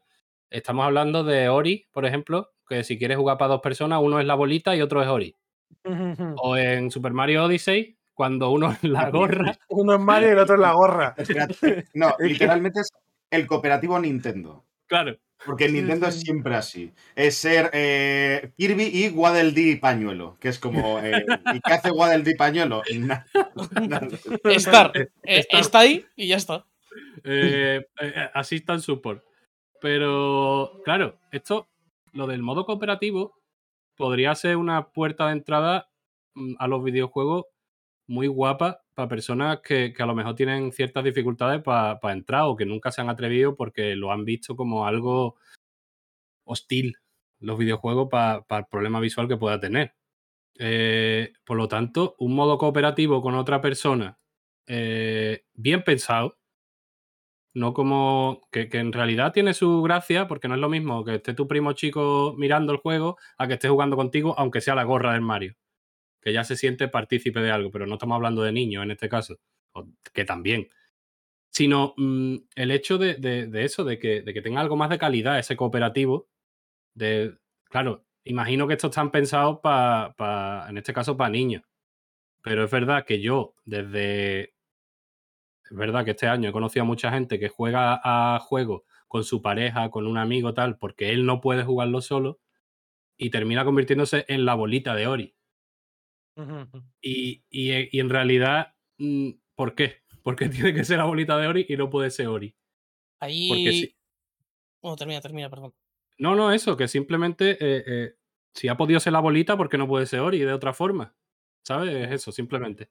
Esto que eh, es también creo que como me recuerda mucho también al, al tema de que metieron en, en Xbox hace un tiempo, de que Mm. puedes controlar un solo control es decir, con dos mandos. Entonces utilizas dos mandos y los dos mandos sirven para lo mismo. Entonces ahí, por ejemplo, es también una forma de accesibilidad, porque, yo qué sé, eh, no, tienes, no tienes la capacidad, por ejemplo, pues para poder controlar un mando por completo porque te faltan dedos, por ejemplo, mismamente. Algo, algo tan como así, que hay mucha gente que, que- que tiene menos dedos de los que de lo normal. Por, e por ejemplo, Y pues sea- con otra persona, con la de otra persona, pues puede controlar justo el bot- el bo- esos botones o cualquier cosa así. Es que no es tan. es decir, es Hombre, que es- ahí tienes, entras también en el ideas, rollo, vaya. claro, en, en el, en el- la cuestión periféricos y demás, ahí lo que tienes es lo, lo que hizo Xbox, que, joder, no se dice lo suficiente lo guapo que está es- Buah. ese controller y demás, eh, que eso sí que ayuda a mucha gente precisamente que tiene, eh, pues eso, pro- problemas de motilidad, de, mm, pérdida de algún miembro, y ese, y ese mando ayuda bastante, o sea, hay más que a la hora de diseño, que también, también hay que pensarlo, porque no todo el mundo igual tiene acceso, pero bueno, que eh, igual es más de hardware en muchos, en muchos casos, y ahí está eso, y siempre está muy bien recordando que ese Adaptive Controller, ¿no? Que creo que se llamaba, Sí. eh, sí. que además lo abrieron para que se pudiese usar en todas las plataformas, es de las, de las mejores, eh, de los mejores proyectos que se ha hecho eh, en videojuegos, vaya, yo para mí es de... De, Claro. de los que siempre pongo como ejemplo de mira lo maravilloso que puede ser esta, esta industria a veces, cuando quiere. Hay juegos que ni nos damos cuenta y son para todo el mundo. O, o para, o para la gran mayoría eh, de, de personas que quieren acceder a ese juego. Eh, por ejemplo, un 2 Switch, el juego de, de pegar tiros. Este de, de duelo de vaqueros, creo que se llama. Ah, sí, sí. Sí, sí. Ese juego eh, lo he jugado yo con un colega este año, que él es ciego total, y no he ganado ni una puta partida, por ejemplo. ¿Vale? Porque te tienes que basar en el oído solamente. Eh, un- una forma de, de- de- de- Es verdad que aquí estamos hablando también de personas con hipoacusia, perdón, personas, personas con sordera o lo que sea, eh, igual no tienen esa accesibilidad, pero es verdad que es una forma de, recordarnos que hay muchos juegos que sin darnos cuenta eh, mm, dejan acceder a, a un público mm, que ha estado siempre eh, ninguneado, por así decirlo, por la industria audiovisual. O sea que, que es bastante para pensar, como quien dice. Ah, Mira, por cierto, hab- hablando de, esto, una de las cosas que, que me ha resultado curioso cuando me he visto el. Retomando una de las cosas que hemos visto con el Ubisoft Forward eh, y demás, el anuncio del Mirage, eh, del vídeo oficial, viene automáticamente con el. con la audiodescripción, que es esta versión para precisamente eh, personas con, con ciegas o con Sí. eh, problemas visuales y demás, es que, que es eso, que te va describiendo la escena y viene activada por, por defecto, que parece una tontería, pero, coño, claro, te quieres ver el tráiler, quiere- quieres lo dicen, lo dicen los presentadores al principio. En plan, claro. tenemos varias opciones de, de audio y tenemos esto acá tal para el que lo quiera elegir. Me suena que lo mencionan al principio de la presentación. Claro. Sí, sí, que me pareció muy chulo, vaya. Eso, eso, empecé eso sí que es verdad. Es que, es que ya te digo, este año al, al conocer a, a un montón de, de personas con, además, con ceguera total, eh, en tema PC eso está bastante superado, el hecho de que la puerta de entrada te aparezcan los la audiodescripción o lo que sea, porque es verdad que si mientras te den la opción en el vídeo y te avisen de que existe la opción, que ya es bastante, eh, JAWS o cualquier programa de estos de audiodescripción, eh, JAWS, NVDA, este tipo de programas ya te llevan a, te van llevando a la opción, te van haciendo navegar por las opciones que tiene el vídeo y lo puedes activar tú si no te viene activado. O sea que en ese sentido no hay, no hay tanto problema, claro, en PC. Pero ponte tú a verlo en una Smart TV o en algún sitio de esto y es verdad que, que ahí ya sí que vienen los problemas. Lo, lo- en Smart TV lo bueno, eh, lo que pasa es que esto no está implementado en todas. Hay algunas que ya te vienen con asistente de voz en el mando. Por ejemplo. La mía, la mía, por ejemplo, lo tiene. Tiene un botón que es directamente para irte al, Mm. al asistente de voz y le dices, ahí tiene un micrófono al mando y le dices lo que quieres hacer o a dónde quieres ir. Claro. Joder, mira, pues eso son cositas. El móvil- Eh, El móvil dime. este que, te- que tengo, que me, me lo he comprado hace una semana, tiene un botón dedicado especialmente a eso. Joder. Con- con los Sí, ya, que al mío también le puedes- ¿no? el Eh, te compran los móviles. es El mío también tienes un botón que te lleva directamente al asistente de voz, sí. Esto lo están implementando cada vez más en Android. Sobre todo lo que conozco, Apple no sé. Apple, la verdad es que a nive- a nivel de accesibilidad, eh, no es que nos estén pagando, pero es lo mejorcito. En cuanto a móviles, ¿eh? Lo demás ya no, no voy a hablar mucho. Apple Ahora, que si, quieren, pa- que si quieren pagarnos, adelante, ¿eh? Eh, hombre, a ver, eso. Ni que, ni que sea una suscripción a la, la de Apple. No, bueno, es que ¿cómo se llama? Apple TV Plus. Apple Arcade. Apple Arcade, eso. Apple TV, Apple Ah, Arcade, Apple, Apple Music. Music y lo que sea. Apple Yo- Libros, En mi vida tiene un iPhone, pero si paga iPhone, de iPhone desde chiquitito. pero chico, Vamos. Desde el no, 1. eh, Desde el 1 A todos los años, ¿eh? Yo a un MacBook no le, no le decía que no. Sí, claro. ya, ya, vale. ahora, ahora el momento de pedir, ¿no? Claro, lo pedí. Ha hecho Pedí, la wishlist, eh, eh, Claro. George, o sea, no escucha a nosotros. Os he visto, os he visto con ganas, ¿eh? De pinchar. Sí, sí, sí. La verdad es que un chalet de torrelodones, pues tampoco estaría mal, ¿no? O sea que estamos. Aunque sea Eh. para todos, ¿no? Uno para compartir, uno cada uno su habitación. Yo ya te digo que, eh, volviendo a lo del tema de la accesibilidad, espero que la gente se dé cuenta de eh, todas las cosas que damos por sentadas, eh, la gente que no tenemos ningún problema ah, para acceder a los videojuegos, eh, todas las cosas que damos por sentadas eh, cuando nos sentamos delante de la televisión o delante del monitor a jugar y la de dificultades que puede encontrar y enfrentarse una persona simplemente porque no ve bien. O sea, la diferencia es un mundo y la acción es la misma, sentarse a jugar. Y es una locura la de cosas que no, no nos percatamos ni. Y pasamos por alto por completo, simplemente porque no tenemos un- ese problema. Es una locura.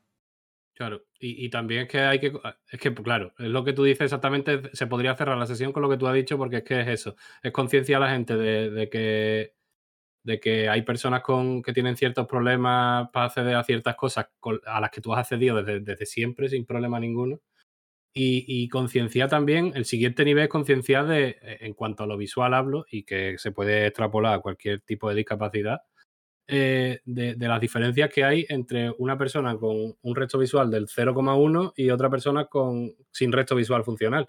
Porque yo estoy en el 0,1, por ejemplo, y a mí me hacen falta cuatro tonterías para jugar un videojuego.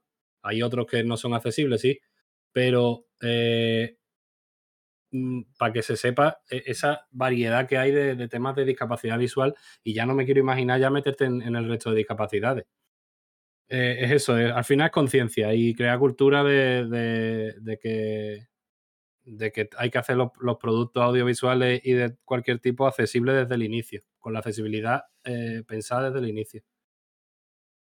Eso es. Pues sí, para poder compartir más, joder, que al final es un poco, a mí es que los discursos estos de, no, eh, bueno, lo que estábamos hablando antes de, es que afecta a la visión del autor, es como la de, primero, no es cierto, y segundo, joder, si tanto te gusta esa visión del autor o tal, querrás compartirla, ¿no? O sea, querrás que Claro. más gente pueda disfrutarla, no sé, es que es un- Claro. Y es que el tema que al final es que la- una opción de accesibilidad solo añade, nunca quita.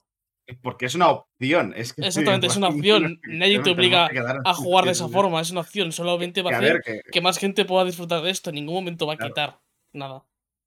Ahí está. O sea, al final esta gente que se queja nunca tiene suficiente. Bueno, La visión del artista les, viene bien cuando les gusta. Eso también. Sí, porque, porque luego sale una persona racializada, una mujer donde antes no estaba y ya eh, claro. como, "Ay, ay, ay, ay". ¿Qué pasa? Ahí no digo autor. Bueno. Eh, pero Pues hasta aquí la, la sección de, de cata ciegas. Y claro, eh, de- dentro de poquito os vendré con otra sección que creo que os va a interesar mucho, eh, que son ciertos productos que he, probado, he podido probar este año de mm, temas de accesibilidad total desde el inicio. De eso sé cositas Mm, yo. eh, y va a estar guay, ¿eh? Ole. la cuñita, la cuñita, ¿eh? Muy bien, muy bien. Así, lo sepáis. haciendo engagement, muy bien. Muy- me Y- mientras mucho. me chupaba la cara una perra, que lo sepáis. Eh, el animal, ¿eh? Por cierto. no Una la per- película. literal, claro. A ver, a ver. A ver, que No, no, nadie ha no, no. mencionado a, a nadie. eh. A ver, a mí si George me quiere llamar su perra, estoy dispuesto. Pues, pues, cuando nos- eh, esos poderes mágicos de trasladarte de Bilbao al puerto Santa María nos, enseñas a los tiene, demás también. tiene la ¿eh? lengua, tiene la lengua muy larga. Eso es. Bueno, En la eh, lengua de Kerr de- nunca se pone el sol, ¿no? Como en el Imperio Español. Tiene todas las Joder, la Virgen Santa. los temas. Luego, Bueno. luego quiere que caerme bien el, el payaso de él, ¿eh? Es que. Bueno, antes de que esto escale, creo que es un buen momento, ¿no? Para Puede escalar más. pasar a la siguiente sección, ¿no? Eh, pasamos directamente, ¿no? Sin poner ni música. Ah, pues, pues venga, para adelante. ¿eh? Ah, y, ah, y a- y a- y- Para y hacer- además al Raúl no lo hacemos trabajar. A mí sí, poniendo los tweets y no sé, subiendo, subiendo el podcast, qué, pero el, el Raúl que no ponga do- dos canciones o, o tres, que se cansa. espera, espera, Que no, hay, que no hay canciones, que el problema es que no hay. Que vamos a poner sonidos de Roblox o algo así, me da igual. Sí, sí. Ambiente. Pon un canto de ballena. Mira. Que se ha acabado la música, que se ha acabado Música- la música. Se ha acabado, la música clásica, que eso no tiene copyright. Que la transición Joder, que de. Que la transición cuatro- de. Ojo, sí tiene, sí tiene copyright, ¿eh? porque Las son cuatro estaciones. están registradas. Pero que la transición de la sección de accesibilidad a los análisis sea el UF del, del Roblox. Ya está. Vale. Pues eso es. Venga, a ver, silencio. Y volvemos ahora con los análisis. Uf. Eh, ¿Qué te Ha sido silencio, ha sido silencio express. Sí, hombre, claro, que ya está. Hombre, que ¿cuánto más silencio quieres? Bueno, No sé. al cabo, que vamos con los análisis, que ya hay que en esto. Pues, como ya ha adelantado Raúl, va a hablarnos del juego que glorifica el Excel realmente, que son el, el- el Fórmula 1 Manager. Que, Mira, un, un juego que, vi- viniendo a hablar de, de accesibilidad, eh, más, que un, más que un juego, un género que tiene que ponerse mucho las pilas ¿eh? con este tipo de cosas. Porque en general, de este tipo de, de juegos de gestión, pues, pues bueno, siempre hay muchas interfaces muy pequeñas, los colores muchas veces no se distinguen muy bien o no te permite cambiarlos y tal. Y este tampoco es una excepción. La verdad es que en este aspecto no, no cumple mucho.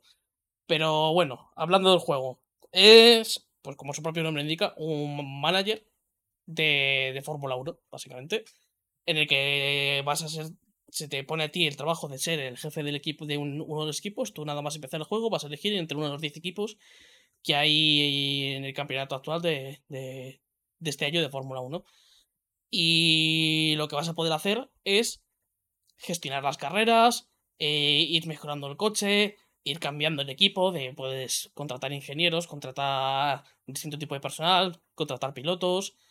Vas a poder mejorar las instalaciones de, para poder con esas instalaciones vas, a poder también conseguir que los coches sean mejores y al final tu objetivo es pues ganar el campeonato eh, mundial e intentar mantenerte ahí el, ma- el mayor tiempo posible. Yo lo he pensado como hay como para mí tres partes distintas, por así decirlo, en cuanto a esta gestión. La primera es la gestión de la gestión de los coches. Tienes eh, los dos coches en el, en el equipo, uno para un, piloto y otro para otro. Y al final con estos coches lo, puedes, a- les puedes a- ir mejorando poco a poco, que al final esto igual que pasa en el campeonato de verdad. Los equipos pues, van, van realizando investigaciones para poder ir- mejorando esos, esos coches pues para poder quedar mejor. Aquí es uno de los, part- de los puntos más fuertes del juego, diría yo, porque sí que está muy bien implementado la forma en la que consigues eh, esas mejoras, cómo las vas implementando, luego tienes que fabricar los componentes para poder meterlos en el coche. Claro, si de un coche se te, se te estrella, se te rompen esos componentes, entonces tienes que tener cuidado de tenerlos en la reserva. Está bastante bien pensado todo eso.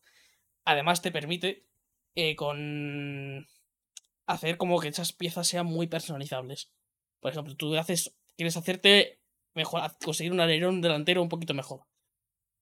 Para que sea más rápido eh, en recta, por ejemplo. Pues tú tienes la opción de poder ir toqueteando distintos parámetros o ir aplicando eh, horas de túnel de viento a ese componente en concreto para que sea más rápido en ese, en ese tipo de tramos. Entonces, aquí en este punto, muy, muy bien el juego.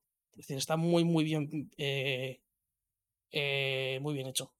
Luego también. Supongo que nos llegará al nivel de poder elegir del Gran Turismo y cosas así, ¿no? De puedes elegir reglajes y cosas de esas también, o Claro, esto luego lo, lo, lo comento luego a la, a la hora de, Ah, de las vale. carreras. El reglaje es algo un poquito distinto. Aquí es eso. Tú vas a. Es que son como parámetros muy concretos. No, no recuerdo ahora mismo nada, pero. eh, Literalmente son, eh, son sliders de que te hace que tengas un 0,03% extra de velocidad en, en curva media. cosas de ese estilo. Es decir, son cosas muy. mejoras muy, de muy, muy poquito, muy poquito. Pero el tema es que te permite personalizarlo mucho y dedicarle a eso. Más, hacer que una mejora, pues si quieres invertir más recursos en ella, pues vaya a ser, vaya a ser mejor. Puedes hacer que me- meter más ingenieros para que trabajen en ella, para que reduzca el tiempo de, de desarrollo. O incluso hacer que explotar un poquito laboralmente a los ingenieros para que lo hagan también más rápido. Eso también se te permite. Porque para que, para que engañarlos, la Fórmula 1 hay bastante explotación laboral. Y eso, a mí estos son los puntos más fuertes que tiene el juego. Realmente está muy bien implementado y creo que funciona muy bien. Después también está lo que es la gestión más del equipo. De- tú tienes un presupuesto, por ejemplo, y ese presupuesto pues lo utilizas pues para estas mejoras o para mejorar las instalaciones. Por ejemplo, pues lo que he comentado antes del túnel de viento. El túnel de viento te va a proporcionar aquí como te va a mejorar por esos parámetros para esas investigaciones, pero si tienes un túnel de viento mejor, pues vas a poder hacer mejores investigaciones. O vas a, puedes mejorar, por ejemplo, la, la sala de juntas para que los inversores estén más a gusto en ella y tengan mejor cara, te pongan mejor cara cuando les tengan los, los- los resultados, cosas así. Hostia, sí que es profundo eso, ¿no? Tienen muchos detallitos y o también, por ejemplo, mejorarla, hacer como que las instalaciones tengan un tour turístico para que generar ingresos y encima aumentar como un poquito el valor de la marca. Un montón de, de cositas así. Y aparte esas instalaciones tienen se van deteriorando con el tiempo, luego tienes que mantenerlas, tienen un mantenimiento que tienes que pagar mensualmente y poco a poco se van deteriorando. Entonces tienes que, cada cierto tiempo, pues tienes como que reconstruirlas o hacer una mejora para que, eh, como volver a construirla desde cero al hacer la mejora. Después también tienes la opción de, respecto al equipo y tal, de perfilar, puedes ir mirando distintos, por ejemplo, quieres, hay algún ingeniero que quieres cambiar o quieres contratar alguno nuevo, pues tienes las opciones de buscar ingenieros y tú vas a buscar uno, dices, este tiene, por ejemplo, un 75 de estadística, pero me interesa saber más de él aparte de su número, pues vas a, a decirle a unos perfiladores que investiguen sobre ese, sobre ese ingeniero o sobre un piloto y que te cuenten más sobre él para ver si te interesa o no. Es, es todo, toda esta parte de aquí de la gestión del equipo en general está también bastante bien lograda y sí que es cierto que estaría bien que el, el dinero fuese un poquito más importante de lo que es, porque en general te sobra bastante dinero, incluso con equipos que tienen poco.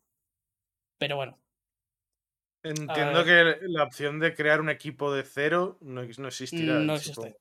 Eso lo, es- lo comentaré al final de unas cuantas cosas que estaría bien que estuviesen, que, pero no están. Sí, estaría guapo, yo qué sé, si no está ahora una marca mítica, por decir, pues ahora me voy a hacer el equipo X. No, nada. Sí. Maxilares, ¿no? El- Y después, Minardi. Voy a hacer Minardi ahora. Que bueno, todo, todas estas cosas comentadas están muy bien, pero realmente el meollo de esto es la gestión de las carreras, La carrera. mm. que al final es la gracia de, de todo esto. Y aquí, por desgracia, es el punto más flojo del juego. Suele pasar. Me acuerdo de los de, los de fútbol que, salvo en una época que creo que podías asociar con el FIFA, los partidos eran un poquito chufos. Era lo la parte más floja siempre en estos tipos de juegos. Aquí el Me tema está, es me está dici- me está diciendo que es eh, una chufa gritarle a tus jugadores eh, jugar más por las bandas. ¿Eso es lo que estás diciendo? O sea, respeta al fútbol manager, por favor. Respeta la heroína de la gente que no se droga. Ya está bien. Aquí el punto va más eh, de que no es. Parece que los que han hecho el juego no han visto una carrera de Fórmula 1 en su vida. Puedes ¿Por ir ahí en plan rallies ahí. No, no, no. Es decir, a, nivel, a nivel técnico, tú ves el juego y se ve genial. Es decir, además que está, está muy bien implementado cómo se ven las cámaras y demás, porque se ve como, como los las carreras de verdad. Las cámaras están en las posiciones donde están los coches de verdad, cómo hacen los zooms y tal. Está, está muy bien hecho. A nivel visual, el juego es un, es- es un espectáculo. Los accidentes se podrían estar un poquito mejor hechos, pero bueno, eh, entiendo que es algo complicado de hacer. Incluso el, el propio juego de Fórmula 1 de carreras normal también tiene. Bueno, en general, cualquier juego de coches con las, los daños y la, los accidentes y tal, pues es un punto que es complicado de hacer, así que ahí, ahí se lo perdono bastante. El imitar, a, imitar a Hamilton el otro día es complicado. sí. La verdad que sí. Eh, el problema viene sobre todo con los. para- en mi opinión, son dos problemas. El de los neumáticos. Le- cualquier, vamos, los que ya si conocéis le- el campeonato de la Fórmula 1 y tal, hay tres tipos de neumáticos, de, Mm. sin contar los de llu- lluvia, que esos son un poco distintos, que son el blando, el medio y el duro. El blando es más Mm. rápido, el medio menos, y el, entonces el duro es el más lento. Pero tiene más durabilidad. Te va- más te va- durabilidad, claro. te va- se, degrada, se aguantar- degrada menos. te va a aguantar muchas más vueltas. Mm. El tema es que en el juego hay muy poquita diferencia entre estos neumáticos. Mm. Muy, muy poquita. Estamos hablando de que no, no llega a la décima de Pues eso, afecta bastante, porque al ver carreras es prácticamente el principal problema, el elegir eh, qué neumático y en qué momento usarlo y cuánto, si es viejo o nuevo, si lo has usado en la, en la, el- la clasificación o no. Claro, es una de las claves de la Fórmula 1 hoy en día. Exactamente, es que estamos hablando de que en la, en la realidad una diferencia entre un neumático duro y un neumático blando es de un segundo y pico. Es mucha diferencia. Aquí estamos hablando de eso, de una décima. Que diferencia. incluso en, car- en la otra, la- en carrera, el haber, el tener tres o cuatro vueltas más de degradación en un duro, a lo mejor te supone una, tres o cuatro décimas. Sí, sí, fácilmente. Es que es Sí. eso. eh, Es mucha Entonces, diferencia. Es muy clave en la Fórmula 1 hoy en día. Y aquí lo- el problema de los- de los neumáticos aquí es que esa, esa diferencia es apenas, apenas existe. Y encima la degradación de los neumáticos tampoco se nota especialmente. Muchas veces te encuentras de que haces una vuelta clasificatoria, las vueltas clasificatorias, los neumáticos se destrozan porque los coches van al máximo. Pero te da, y, pone que el porcentaje del neumático es un 92%, pero el tiempo que vas a perder con ello, por poner ese neumático respecto a uno nuevo, es de 0 segundos. Es decir, vas a, vas a hacer el mismo tiempo con un nuevo que con un usado. Cosas, que no, cosas así que no tienen mucho sentido. Y es que no sé cuál es el problema para. Porque claramente cuando echas 3-4 carreras te das cuenta de que esto no está bien hecho. Y son cosas que son muy obvias. Parece. No sé cómo lo han podido. Lo han podido cometer. Pero luego. El tema es que luego la. En carrera en sí, pues. Sí que tienes esas opciones de poder. Te, te permite personalizar cuántas paradas vas a querer hacer, qué tipo de neumático, la gestión de los neumáticos respecto de, de no gastarlos todos en los libres o en la clasificatoria para reservártelos para la carrera. Todo eso está ahí y está bastante bien. El problema es eso, que luego el comportamiento de esos neumáticos no, no se asemeja como es en realidad. Y a esto hay que añadirle un problema que también, que bueno, por suerte lo están con, con parches y tal, lo están corrigiendo un poco, que es el de la IA. Que es que, madre mía, a veces se hacen unas estupideces que no tienen ningún sentido. Es decir, eh, cuando, como haya un, un trenecito de coches, date, date por olvidado, no vas a poder adelan- adelantar nunca. Como tengas dos, co- haya dos coches en paralelo y tu, el coche de detrás debería poder adelantarlos perfectamente porque los otros dos están peleando y vas- el de atrás va con mucha velocidad, pues no. Se espera atrás hasta que se dejen de pelear y después ya sigue. O Como, como en los videojuegos cuando te rodea un círculo de personas y de uno a uno, ¿no? A, exactamente, sí, sí, sí. a van por ti. Ya No está pensado el juego para, para que para que se puedan atacar entre varios más de dos coches a la vez. Eh, me han pasado las, rondas clasificatorias me han pasado cosas que es que son de, son de broma de un coche entrando en, en boxes que está a 30 metros la- el canal de la línea de boxes por donde está entrando y de repente el coche de, uno de mis pilotos pega un frenazo justo cuando llega al mismo nivel como para, para, para esquivarlo es una de pero si no tienes absolutamente nada delante, no tienes que frenar en absoluto. Es decir, la- las clasificatorias, como, te, como tengas la mala suerte de tener un coche delante, la vuelta se te va la, te- se la carga. No puedes hacer. Así que al final tienes que esperarte siempre a hacer a que la vuelta sea justo en los últimos minutos cuando ya van, salen todos a la vez. Y ahí, cuando realmente hay más problemas para hacer vueltas, que es cuando hay mucho tráfico, en este juego no, en el juego no. Es cuando, cuando es mejor.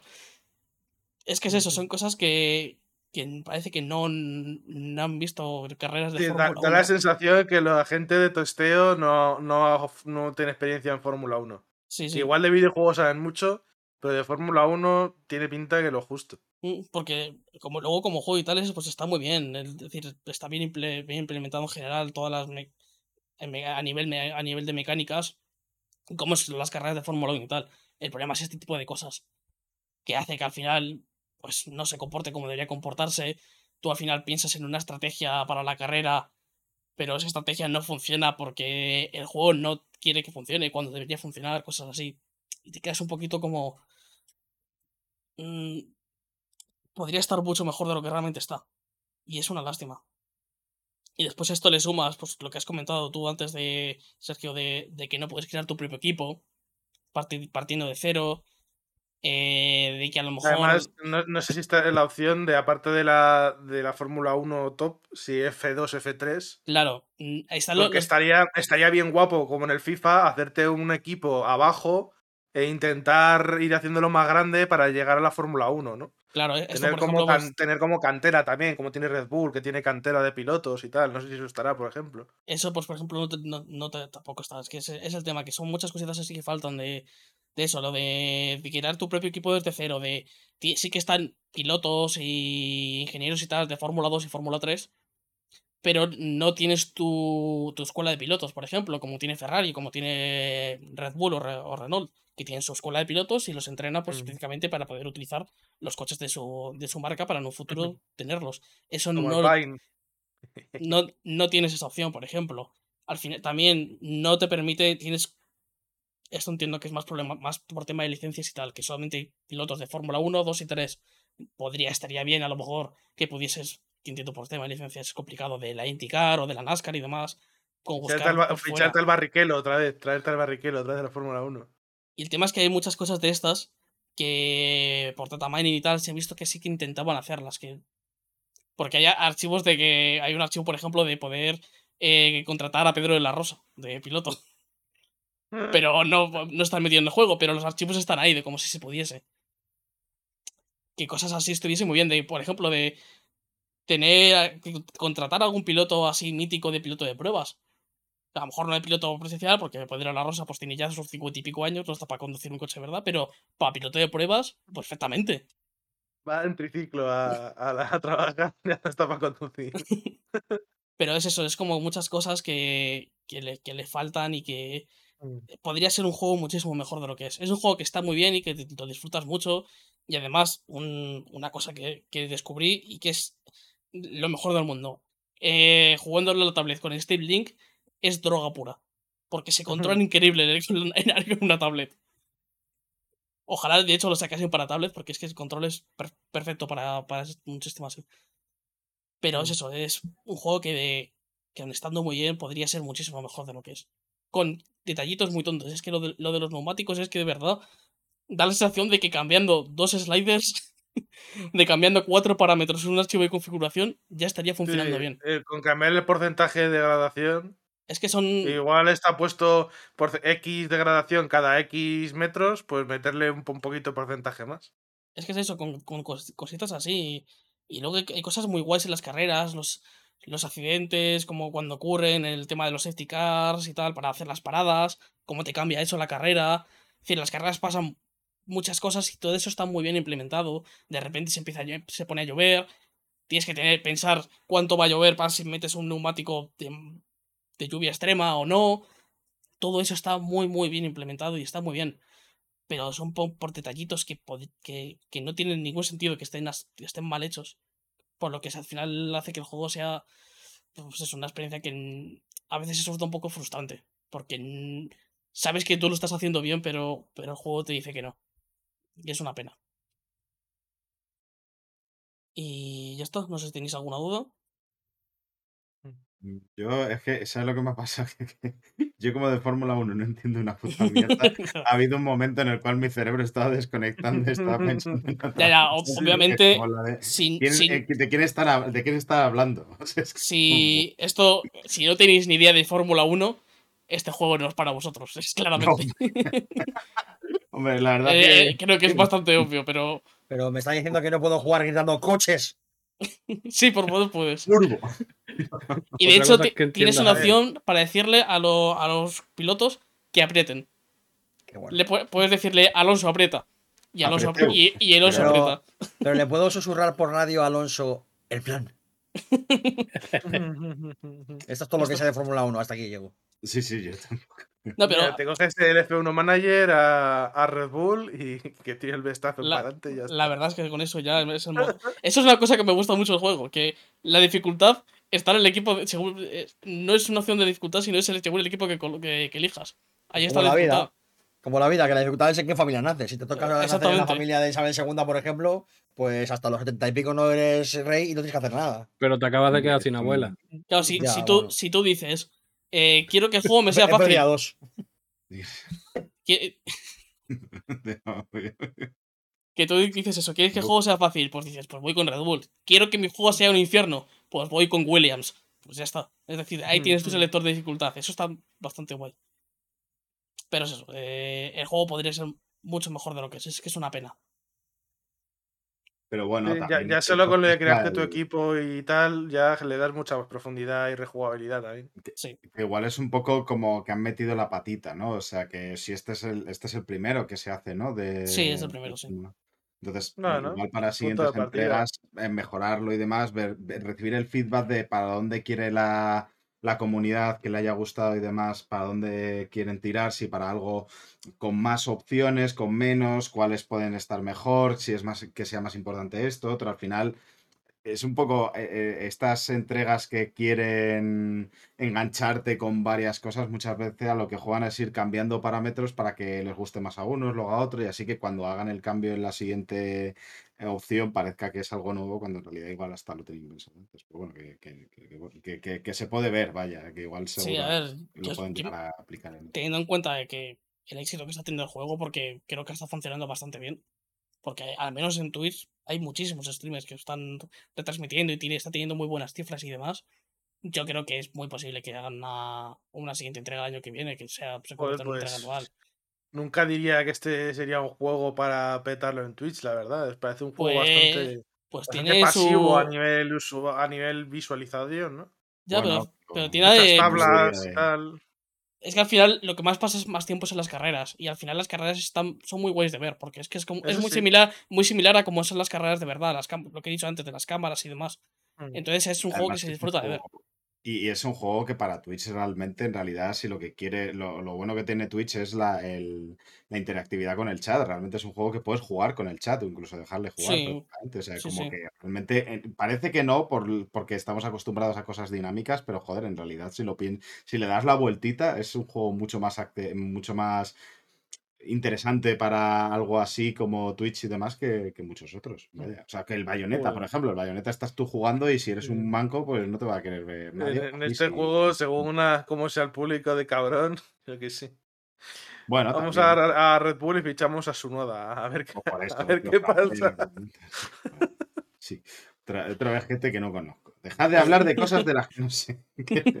O básicamente Aquí tengo, sería. un, un podcast y luego me van a estar Se convertiría con Sunoda en Red Bull, sería probablemente como Mario Kart. Un poquito ahí haciendo derrapes, saltando por encima de la gente. Hostia, pues. ¿Te imaginas que de pronto meten a, a Waluigi, ¿no? Como, como, como- como personaje desbloqueable del F1. Sería bien guapo. Y te pasen en la renta y y oigas ¡guau! Sí, sí, estaría bien guapo.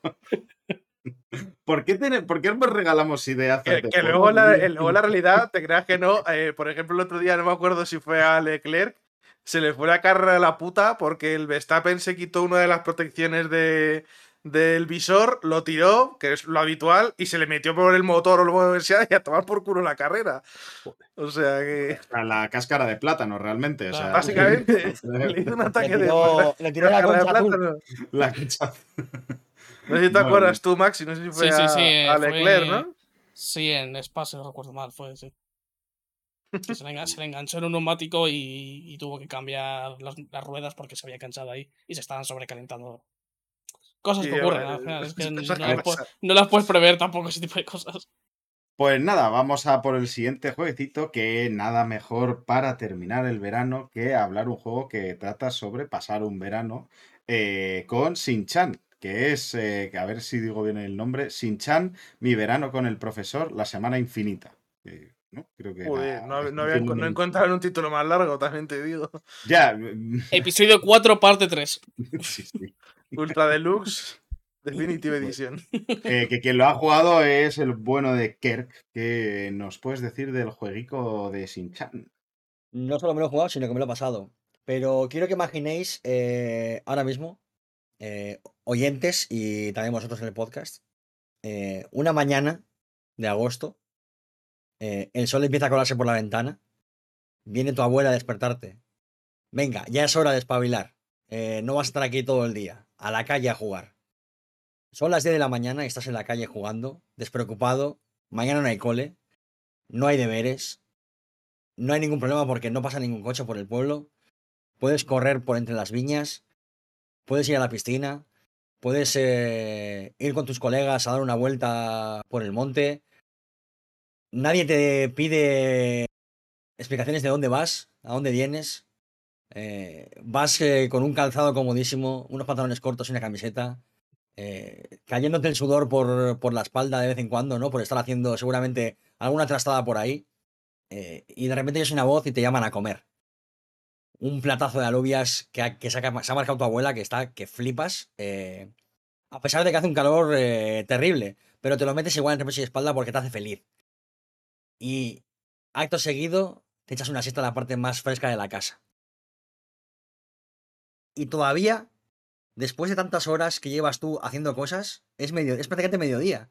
Eh, en, en 4 o 5 horas te caben 20.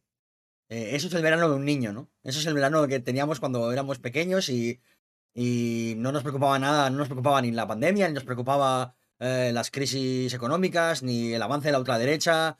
no nos preocupaba nada que, que no fuese salir a jugar con los tazos o con las Game Boys, a cazar Pokémon, con los colegas sentados en alguna esquina.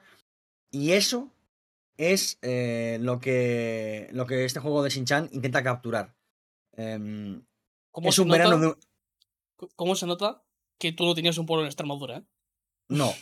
eh, lo tenía, lo tenía en Porque no ni, ni un poco así. Bueno, Sí, sí, yo cuando he escuchado en una tarde en agosto, sales ahí, te estás todo el día al sol. digo, pero eres un yo- niño, eres imbécil y no te importa. Entonces, al final, este juego básicamente es el verano de un niño a través de, sus ojos. Con la peculiaridad de que es Shin-Chan. Porque, bueno, la cosa es que este juego está hecho por Millennium Kitchen, eh, de la mano de Kazayave, ¿vale? Que es una persona muy famosa por una serie de, de videojuegos que se llaman Boku no Nachuyasumi, que básicamente se basan en esta, esta mecánica, ¿no? El, el vivir un verano. Eh, la diferencia es que con esta, con esta serie, esta saga de, de Crayon Shin-Chan, la licencia, eh, coge a los personajes famosos de, de la, de la serie, de la mítica serie eh, japonesa, y adapta esos- ese universo a, a- las mecánicas del juego. Básicamente, el juego es ser Shin-Chan en un pueblecito al que vas con tus padres eh, a pasar las tardes de verano. Es que, es, es que literalmente es esto, es atrapar eh, bichillos con una red, pescar pececillos por ahí, encontrarte cosas, plantar cosillas en un huerto. Ah, estas son todas, las mecánicas son todas eh, de ese estilo. Eh, te mandan misiones como, por ejemplo, traer tres zanahorias, encontrar, yo qué sé, eh, seis ortigas. Eso te iba a decir que, que cómo, cómo es la progresión para decir me he pasado el juego, por así decirlo. Ahora, ahora va, ahora va.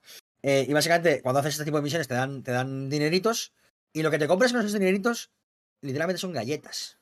Te compras galletas porque a Sinchan le gustan las galletas. Y las, mític- va- las míticas, ¿no? De Shin-Chan, Claro, la- no, no, va, no, va a, no va a invertir en un fondo buitre, evidentemente. Se va a comprar unas putas galletas y unas bolas de arroz. Porque es lo que haría cualquier niño de, de 7 años, 8 años, con la paga que le da de repente su abuelo. A, menos que seas Manita Wani, en cuyo caso. las igual criptomonedas. sí. Claro. Holdea Sin-Chan, holdea. Holdea. Bueno, el caso es que el título del juego, am, Mi verano con el profesor, eh, tiene un poco de trampa, ¿vale? Porque hay un subtítulo que es eh, La Semana Infinita. Y es que eh, todo el progreso histórico de la de historia del juego, vamos, básicamente, es una historia en el que la semana, por un motivo, eh, de- la semana sin chance se repite. Cuando llega el último día de la semana, vuelve a empezar. Mm. ¿vale? Y él eh, conserva ciertos recuerdos y es consciente de que ha vuelto al primer día de la semana de las vacaciones, em, pero el resto de la gente no. Un el día de la marmota, pero en la semana, ¿no? Exacto. Y esto tiene que ver con la presencia de un profesor, ¿vale? Que es ese profesor del título, del verano de- con, con el profesor, y sus, bueno, sus quehaceres y sus cosas, ¿no? Porque eh, debido a la presencia de este profesor pasan cosas raras en este pueblo, ¿vale? A veces hay una presencia de unas cosas, ya veréis lo que es, no quiero hacer spoilers, eh, pero si habéis visto cualquier imagen ya sabéis de lo que hablo. Eh, y básicamente el juego se basa en eh, atravesar estos días poco a poco con eh, muy pocas imposiciones. El juego no te impone prácticamente nada. y es básicamente pasar los días y hacer un poco lo que quieras. Es que de verdad que es hacer lo que quieras. La única limitación que te pone el juego es una barra de de estamina, digamos, una barra de, de- de aguante, de Shinchan, que cuando pasas de una pantalla a otra, porque eh, básicamente los escenarios son diferentes em, escenas, digamos, diferentes encuadres, y cuando sales de ese encuadre pasa a otra escena, digamos, ¿no? Otra parte del pueblo. Cuando pasas de, de una a otra, tu barra se reduce.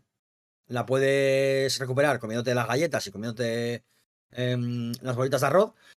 Y cuando se acaba realmente no hay ningún castigo. Simplemente es vuelves a casa y ya está. Estás cansado, te has quedado dormido, te recogen y te llevan a casa. No hay ningún castigo. El juego nunca te quiere castigar. El juego siempre te quiere dejar que disfrutes y que pasees, que escuches la música, que veas los fondos tan bonitos que tiene el juego, que son geniales.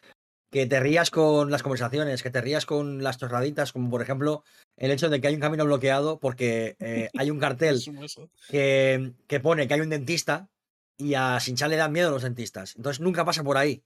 Porque ese cartel ya le dice, hostias, hay un dentista, no quiero. Eh, y son todo cositas así de sencillas. Una manera muy inteligente de, de marcar el fin del mapa, por así decirlo, sin que sea Sí. tan, tan bruto como una barrera invisible, ¿no? Esto, eso está No, guay. claro, y adem- y además que luego vas a poder progresar, porque el juego, cuando van avanzando las semanas, eh, el pueblo cada vez se va abriendo más. Es una, es una, una progresión muy inteligente porque am, cuando ya te has hecho con, el- con todos los caminos y las posibilidades de por dónde ir y por dónde llegar a, a cada sitio del pueblo, se abre otro, otro espacio nuevo en el pueblo, ¿no? Hay una puerta que se abre, hay un camino que se desbloquea, hay una zona a la que puedes acceder y te da un poquito más de espacio. Y, y básicamente todo, todo es tan opcional que literalmente puedes hacer la historia prácticamente sin, sin hacer nada de lo demás. Porque puedes rellenar una especie como de, de cuaderno con todas las cosas que capturas.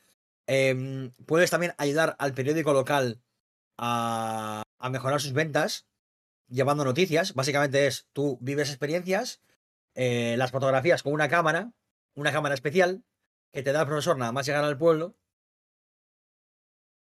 Especial, ya veréis por qué si jugáis. ¿Vale? Pero eh, hace algo más que fotografías, vamos a decir. Eh, y con esa cámara puedes retratar momentos para eh, generar noticias y publicarlas en el periódico del pueblo. y así aumentar las, las ventas del pueblo, desde del, del periódico, perdón, y pues que vaya creciendo cada vez más. Eh, puedes ayudar a una persona a decidir sobre su futuro. Eh, le puedes ayudar a, yo qué sé, a descubrir eh, cuál es el, mejor condimento para el ramen. Misiones tan sencillas como esas, pero que son totalmente y que no, no hacen falta para nada en absoluto para poder pasarte la historia, pero que te van a dar ganas de hacer porque toda la gente en el pueblo es mm, muy, muy divertida y muy amable y, y muy encantadora y te tratan como un niño pequeño, con mucho cariño, mucho respeto, pero no dejando de ser siempre amables contigo, ¿no? Eh, entonces, al final, eh, deambular por el pueblo con, con Shin-Chan, eh, moviendo el culito, culito, eh, jugando a, los, a, los- a a las peleas de robots, por ejemplo, yo qué sé, cogiendo cosas, es, es una, una visión eh, romantizada de lo campestre, pero que es lo que tenemos cuando somos pequeños, realmente. Y, y básicamente eh, es un juego que, que, mm, a mí me ha gustado jugarlo, por ejemplo, a, a pasitos, a, a pequeñas partidas, jugar un, un día o dos y dejarlo, porque creo que es la dosis en la que más brilla. Se puede jugar de tirón si quieres, pero creo que, creo que brilla más siendo consciente de su. de su. O sea, de su- muy, muy ritmo Animal Crossing, ¿no? Que la idea era como jugar Exacto. un poquitín todos los días. Exacto. La- el- lo más parecido que puedes encontrar así, digamos, a nivel grande, eh, en, en cómo se juega y en qué intenta hacer es Animal Crossing, ¿vale? Es un juego que no tiene ninguna mecánicas violentas, más allá de pegarte con juguetes, eh, que no, no, no es especialmente violento, pero bueno. Eh, y todo es un poco eso, ese rollo de pues, atrapar una mariposilla, pescar un barbo, yo qué sé, cosas así. Y es ese, es ese, ese ritmo que, mm, que te permite, pues a mí por ejemplo me, me- permitió jugarlo poco a poco y, creo que es la forma que la que más brilla. Porque a veces sí que, mm, mm, como, es- como es Shin-Chan, la licencia, pues bueno, a veces choca un poco con lo que intenta hacer el juego, el, cómo es Shin-Chan y cómo son sus personajes, pero es muy fácil pasarlo por encima.